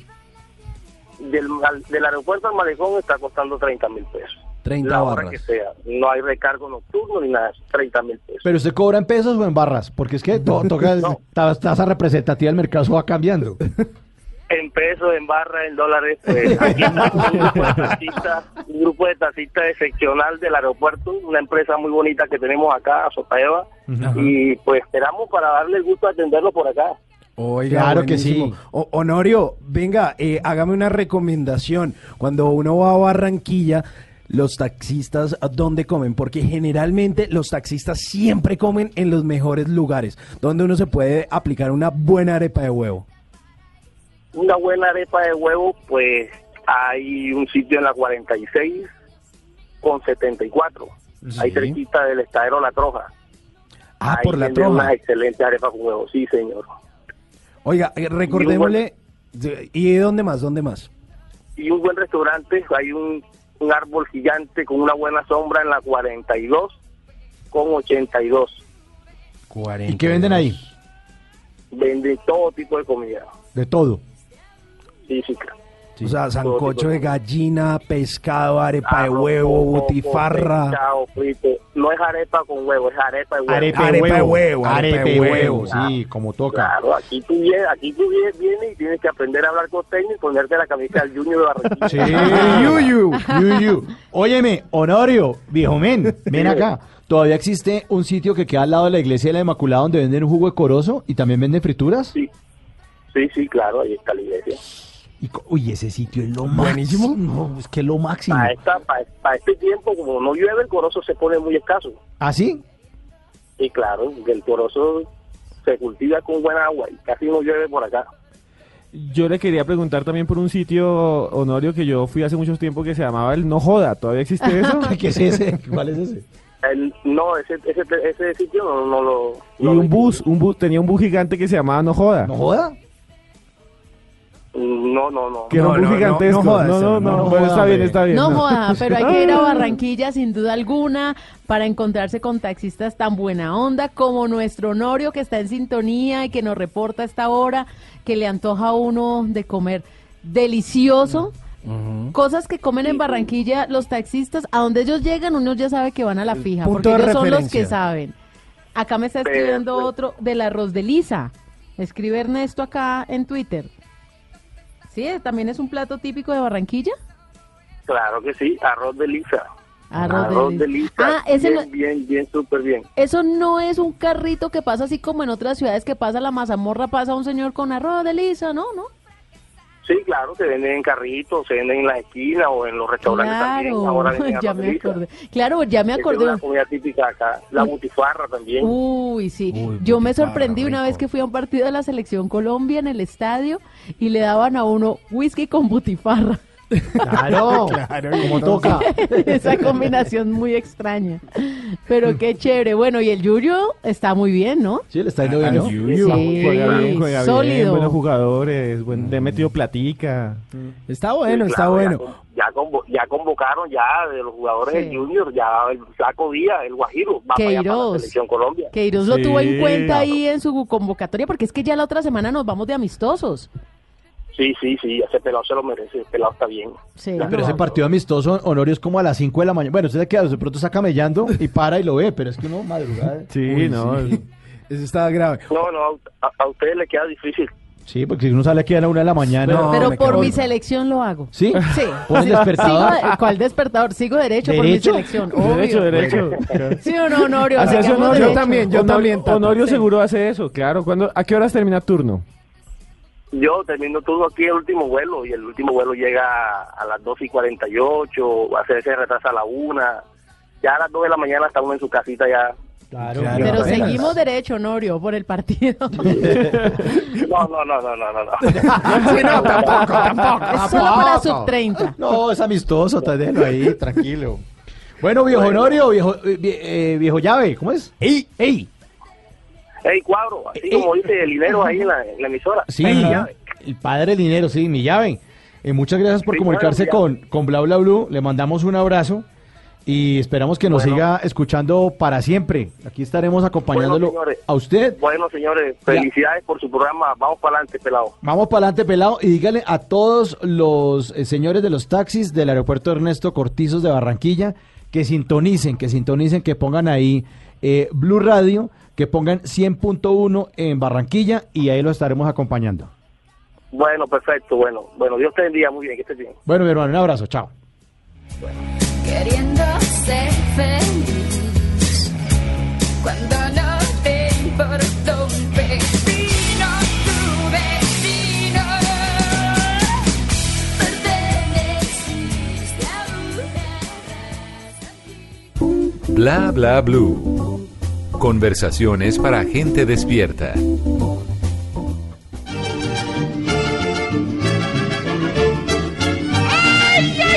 Ay, ay, ay, para que vea. Ay, ay, ay. Vea, hoy My Little Pony viene maullando. No. sí lo veo, sí lo para veo. que vea. Sí. Mírele, mírele los bigotes, Es mírele las orejitas. Uy, sí, es un como una especie de caballo gato. Caballo Sí, bilingüe. caballo. Sí, bilingüe, sí, de donde lo pintaron, está como tatuado. Hombre, eh, tiene más de siete vidas este Sí, caballo. Me ha acompañado en las buenas, en las malas, cuando me han dejado en visto y cuando no.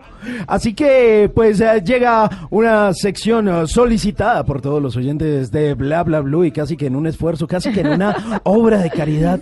Hombre, My Little Pony y yo le hemos dado luz a esta sección para... Quieto, My Little Pony. Quieto, quieto. Esa Eso, vaina. Contrólalo porque si no controla el pony, uno ya sabe que no lo va a controlar a uno.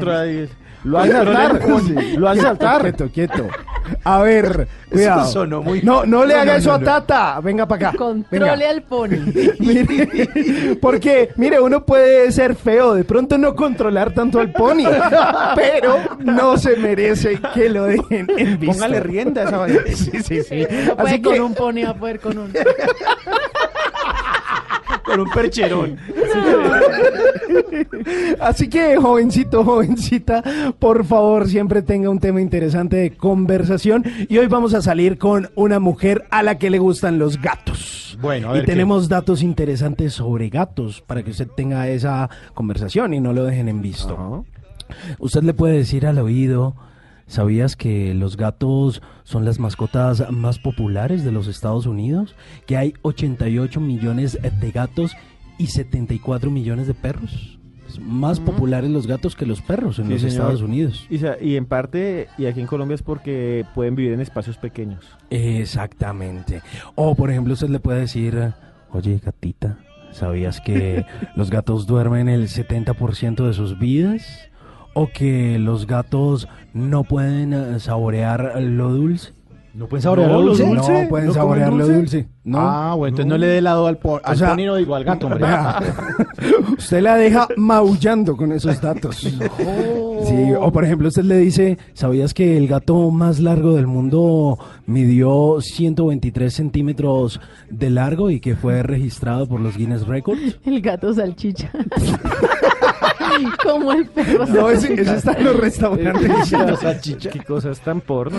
No, imagínese. O por ejemplo, usted le dice, ¿sabías que la mayoría de los gatos son intolera- intolerantes a la lactosa? Así que deja de darles leche. Pero el gato con botas sale en la película tomando leche. Sí, pero, me- me los- la, pero mayoría de los gatos son intolerantes a la bueno, lactosa. Y el O sea gato que volador. O sea que no, o sea que no hay que darle leche a los gatos.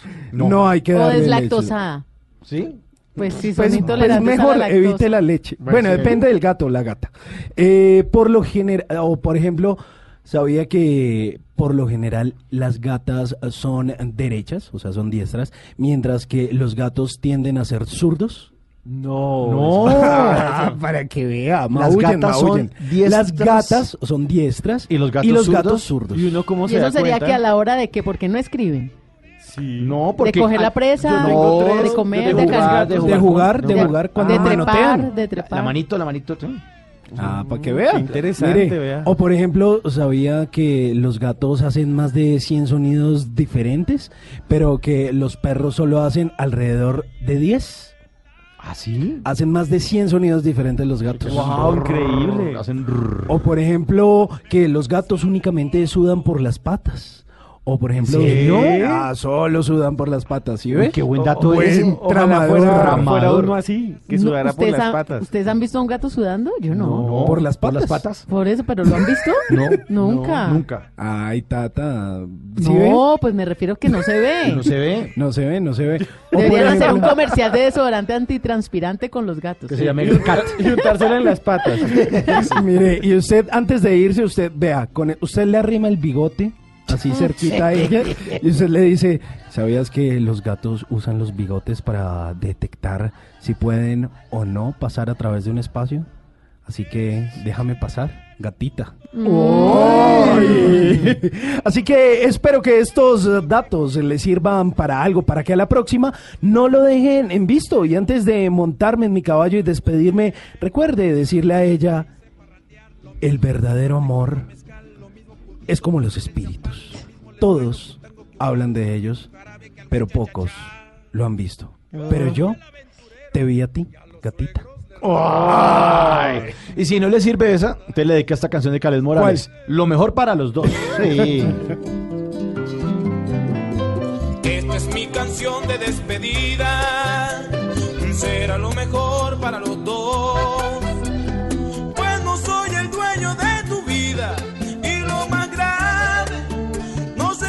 No le entiende el corazón.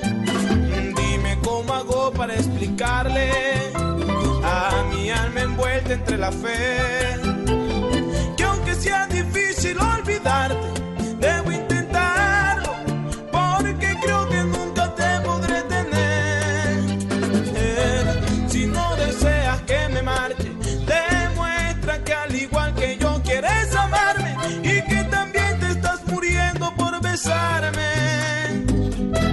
Y así yo intentaré esperarte hasta cuando decidas entregarte a este hombre que yo todo para enamorarte. Ay, porque estoy enloqueciendo y tengo todo de cabeza. Te voy a seguir queriendo, aunque tú no te des cuenta que el maldito sufrimiento es quien causa mis tristezas.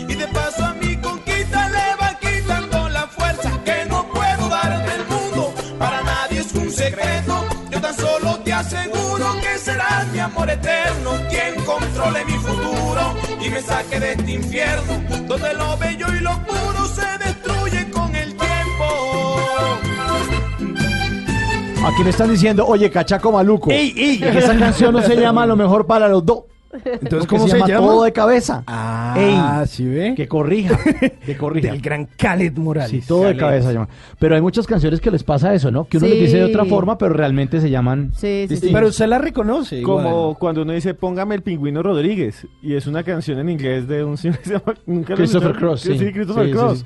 Y nadie lo conoce con el nombre en inglés, sino la gente dice el El pingüino, Pingüino Rodríguez. Rodríguez, O la del nubarrón, y se llama La Creciente. La Creciente, Ah, bueno, bueno. Entonces, este se llama todo de cabeza. Eh, y yo dije que se llama Lo mejor, para los dos. eh, hay uno que se acuerda que decía aquí en los 90, cuando uno era joven, decía, póngame Camaleón. Y es una canción que se llama Common Leon. Common on, No, otra, ¿cómo es? Common on Lilian. Sí, se me pegó. Common on Alien. Pero todo el mundo decía, póngame el camaleón. ¿Camaleón? Sí, sí. Ah, bueno, ahí está. Bueno. De Boy George, creo. No, ¿De no, quién no, no, es? ya, ya le voy a decir de Ya la quién es. buscamos. Sí, ya la buscamos y se la va a poner la, del- la del camaleón. Common on Alien, creo que se llama. Sí, señor. Common on- Y es- es Incluso habrían unos memes ahora, la de... ¿Cuál? Sí, con esas canciones cambiadas. No sé. Alien. Sí, usted- se llama To Right A. Eso. Ush, del 82. Del 82. Sí, vieja esa canción. Sí. Mejor esta, que es más nueva, todo de cabeza. De Cali. De Calé. Hasta cuando decidas entregarte que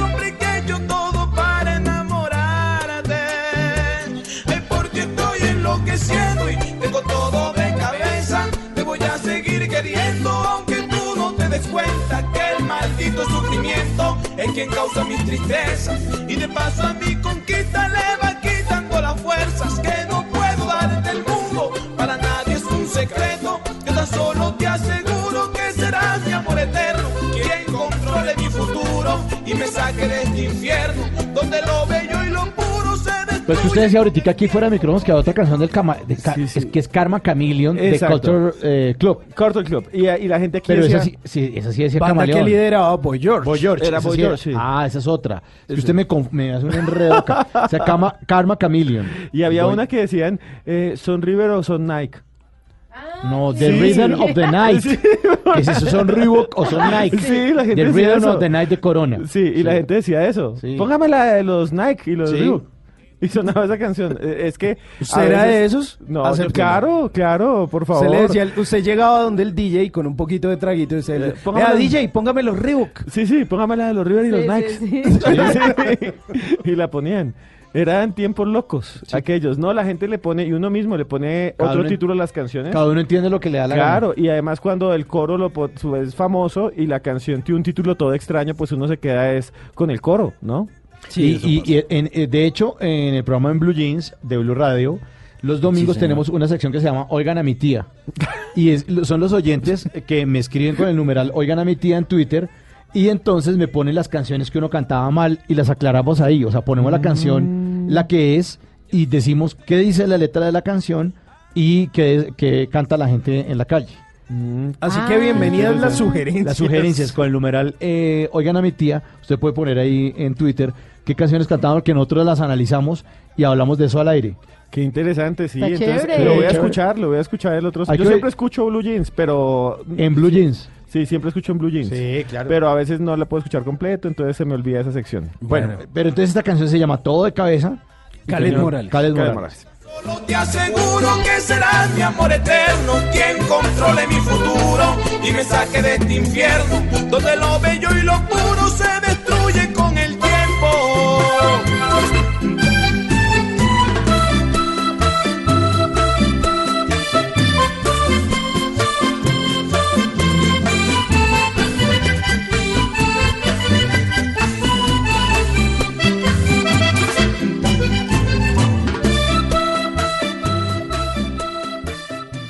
Bla bla blue.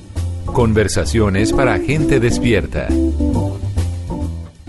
hijo de rana, vivir de atajo, salió esta mañana, muy tieso y muy majo. El hijo de rana, rin, rin, renacuajo, salió esta mañana muy tieso, muy majo, con pantalón corto, corbata a la moda, sombrero encintado y chupa de boda. Muchacho, no salga, le grita mamá. Pero él hace un gesto, llorando se va.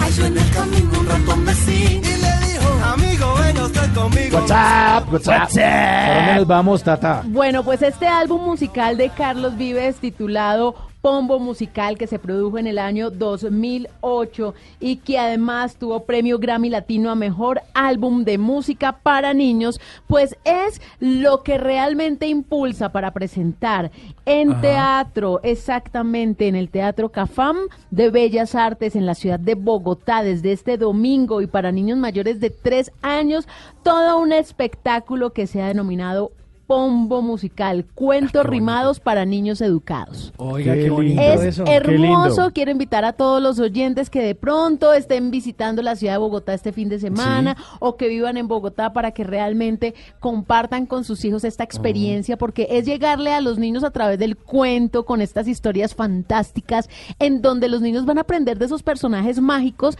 el respeto por la sociedad, por las familias, por las normas, el amor, abrazar, a decir cosas hermosas. Así que los invitamos. Una hora 15 minutos dura este show, no tiene intermedio. eh, para mayores de 3 años hay boletería Ajá. Sí. desde 43 mil pesos. eh, pero que quiero decirles que es a las 11 y 30 de la mañana, así que no tampoco tienen que madrugar Claro. tanto. Apenas perfecto. Es perfecto y es para toda la familia. ¿Me, no me se recuerda pierdan. dónde, Tata, por favor? Claro que sí, en el Teatro Cafam, en la Avenida Carrera 68 con 90, Pombo Cuentos Rimados para niños educados. Ay, qué lindo. Qué ese lindo, no hay que ir, hay que ir. Yo si tuviera hijos los llevaba. El Oh, pero hijo puede de llevar al sobrino. Claro, sobrino, Sobrino, el primo, a ese el primo, vecinito también. Sí, además es un proyecto muy lindo. Hay que recordar todo eso sí. que hizo Carlos Vives con artistas de nuestro país. Ahí estaba involucrado Juanes, Aterciopelados, Andrés Cepeda, cada uno cantando en parte algunas de esas fábulas de Rafael Pombo. Y ahora estos son los cuentos. Pombo, cuentos rimados para niños educados. Y bebiendo cerveza con aguardiente nadie le gana. Más estando Bla bla blue, porque en la noche la única que no se cansa es la lengua.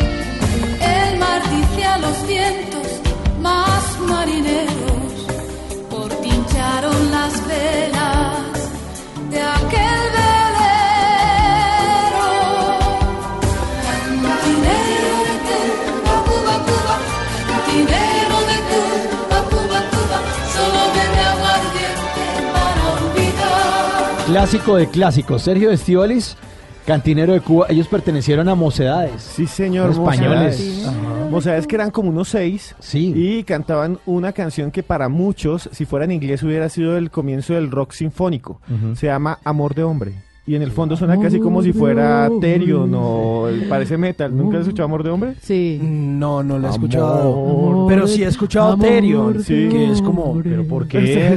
¿Pero por qué canta como una momia, Tata? Es ¿Por que así cantaba. Sí, así, amor, mi mamá, yo escuché a mi mamá escuchando esas canciones. Así, amor, amor de hombre. Pero como, pero Sí, no. eso- pero eso suena como a metal sinfónico. Sí, tiene batería y tiene Óigala, escuchen a ver si... Amor de hombre. No, pero eso es muy distinto a lo que usted estaba cantando, Tata. esa No, música pero es que a mí me tocó con la plancha y con una tonelada de ropita. De ultratumba. No, pues eso sí. Pásenme una Daña. plancha industrial.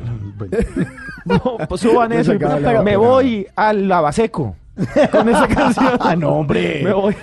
Cantinero de Cuba, un clásico de los años 90, ¿no? Claro, Sergio que Estíbaliz. después sonó en salsa, creo, ¿cierto? Sí, eso lo- Bueno, todo lo- Albita, Albita sí, Albita Rodríguez. Todo lo vuelve en salsa, merengue y ahora reggaetón. Bueno, hoy estuvimos presenciando en redes sociales también el spam de pelo. ¿Sí? Mauricio, no lo voy por ahí. No, porque con este Uy, cuatro mechas. qué comentario tan, Tan ácido. No, no, no, ácido. Lo lo que daña digo- el ambiente, el quiero ambiente laboral. A ver, Sí. Esteban, lo que digo es que no lo he visto por ahí, pero puede porque todavía está en tendencia. Tata, mi a eso alopecia, me refiero. no, mi alopecia no es para que ustedes hagan chistes en este programa. Va a pedir un poco de respeto a esta calvicie. No. Sí. Además, no es mucha. es Si hay gorditos de corazón, tenemos que dar ca- calvitos. eh, No, pero se está salvaron. ilusión. Acuérdate que están robando pelo. Están Están, robando- pelo, están cortando pelo en Transmilenio. Usted se hablamos salvó. de Pues, Bla, bla, también, bla, bla. Yo estaba antes peludo, pero es para esconder las entradas. ¿Sí? ¿Ah, sí? claro, es como tapando y como cuando en las eh, usted entra a un almacén y lo tapan ahí con plástico para que no vean que está sucio, entonces yo así me coloco las mechas. Ay, ¿en serio, Esteban? Mira, ya se me ven los lunares. Sí, tiene más entradas que la plaza de mercado. Ah, bueno, pero él sí se burla, ¿sí ves? Sí, Esteban, sí, sí. ¿vio? Pero es que entre ¿Qué- calvos, qué- qué si nos burlamos entre Pero es que calvos, usted no es calvo. No, aquí no hay ningún Porque calvo. para mí calvo es el que ya tiene una zona de la cabeza sin pelo. Y usted en toda la cabeza tiene pelo. Usted no es calvo, usted todo. es como un eres- amanecer lleno de claros. Pero todavía tiene pelo en toda la Eso del cabeza. amanecer lleno de claros, eh, me recuerda una vez que había alguien que era medio calvo y le decían cabeza de bebé. ¿Por qué? Porque era medio peludo, medio calvo. Pero es que Eh, mire, pero al sea arquero- calvo con dignidad. al Por eso le digo a Mauricio que todavía no es calvo. No, él no es porque, calvo. Porque es que hay No. personas que se quedan sin una parte del, del pelo, de la cabeza sin pelo, y tienen ahí dos Y pelitos se, y se, pei- los o se peinan con las patillas. y se lo llevan hacia, atrás Sí. como para que no eso ya tampoco de esos que se meten a piscina y les cuelga un mechón. sí dignidad Que les cae el pelo. además los calvos son sexys Eso dicen. sí Que es que los, calvo- eh, los que son bien calvos, que es El pura único- virilidad. el único calvo que no nos gusta es Zidane que le decimos calvo Calvo HP calvo. Ay, no. calvo HP A mí sí me hacía falta en el Real Madrid. Ah, Tenía que volver. volvió ¿Sí? ¿no? Sí, sí. Pero se odia a James, hombre. Sí. No, pero no importa. Le dio tres Champions al Real Madrid. Cinco. Tres Champions. y dos que jugó creo el hombre de las cinco Champions Ah, claro, Ah, sí, como pero tre- jugador. tres como técnico. y lleva dos tres como de jugador. regreso y ya la tercera vez que vuelve acá al Real Peligra el buen James. hijo vuelve a casa Bueno, esperemos a ver. Pero bueno, quiero ver el spam de pelo, sus fotos. Yo misma se las voy a tomar. Bueno, ya, en este listo. instante Ya, se las subo. yo le tengo spam de barba, pero de pelo. Ah, pero ese también, ¿no? Sí, Pues pe- sí, pelo en la vale, sí, quijada. también. En la Sí, cumbamba. eh, igual, eh, la barba es pelo. Sí, claro, sí. claro. funciona. entonces, Funciona ahí. Sí, el pelito. ¿Usted ha visto la gente que se hace trencitas en la barba? Ay, no. Sí, sí. Es como feo. Con Shakirita. Con Shakira, ¿cierto? Sí. Sí. Sí, Sí, pero sí, son muy sí. hippies ya. Ya, Están demasiado. Yo he visto en la calle en Transmilenio ahí con esa vaina colgando ahí. Parece como, como un mucha pisco, marihuana. como un pisco cuando le, le cuelga ahí esa vaina roja. Gente que come ¿Cómo- mucho brownie. ¿Cómo se llama esa vaina que le cae al pisco? ¿Como un moco? ¿Un moco rojo? Ay, no. Sí, y, y los ¿de qué piscos también le salen como un bigotico entre el pecho, como si fuera Hitler. ¿Y usted qué hace detallando piscos, hombre? No, es que son animales muy tiernos. Ah. Entonces, eh, ¿Qué? ahí en la finca- no, no en son, la son ricos, pero no son Sí, en tiernos. la finca de un Sí. familiar los tienen ahí y yo me la pasaba gritándoles y ellos me respondían. "Bu, bu, bu". ¿Nunca han visto eso? ¿Cómo Uno le respondían, perdón? ¿Y qué le decían? ¿No? Esas conversaciones profundas con los ¡Ah! piscos. Y el pisco decía. Conversaciones ¿Ah? para gente despierta. Después de tres horas. Conversaciones para piscos despiertos. Yo, yo creo, no es por nada, pero yo creo que ya es momento de ir a dormir. Sí, sí, mejor nos Sí, vamos. se está delirando. No más bla brownies felices para Esteban. Sí, Esteban. Muchas gracias de todas maneras por compartirnos sus excentricidades. ¿Ah? No, Esteban, con razón, con razón no te funciona Tinder. Sí, con razón. Cuando lo vean, se meten, a la, se meten al Instagram de Esteban y a- lo ven hablando con los piscos. Uno dice, eso, si antes- ese es el desayuno, ¿cómo antes, será el antes de almuerzo? todo, yo llegaba y le decía a los piscos era ¡Ah! y hacían y al final después de después después de No, dos horas ¿qué es después de dos horas yo le hacía ¡Guau! ¡Guau! y el pisco "Oh, oh".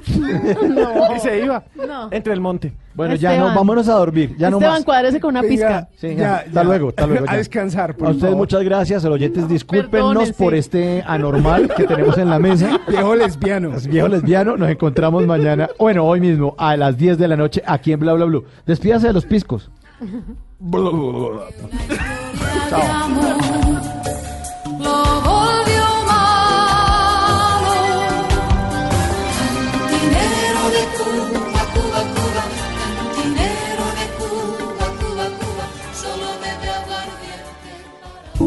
Bla bla blue. Conversaciones para gente despierta.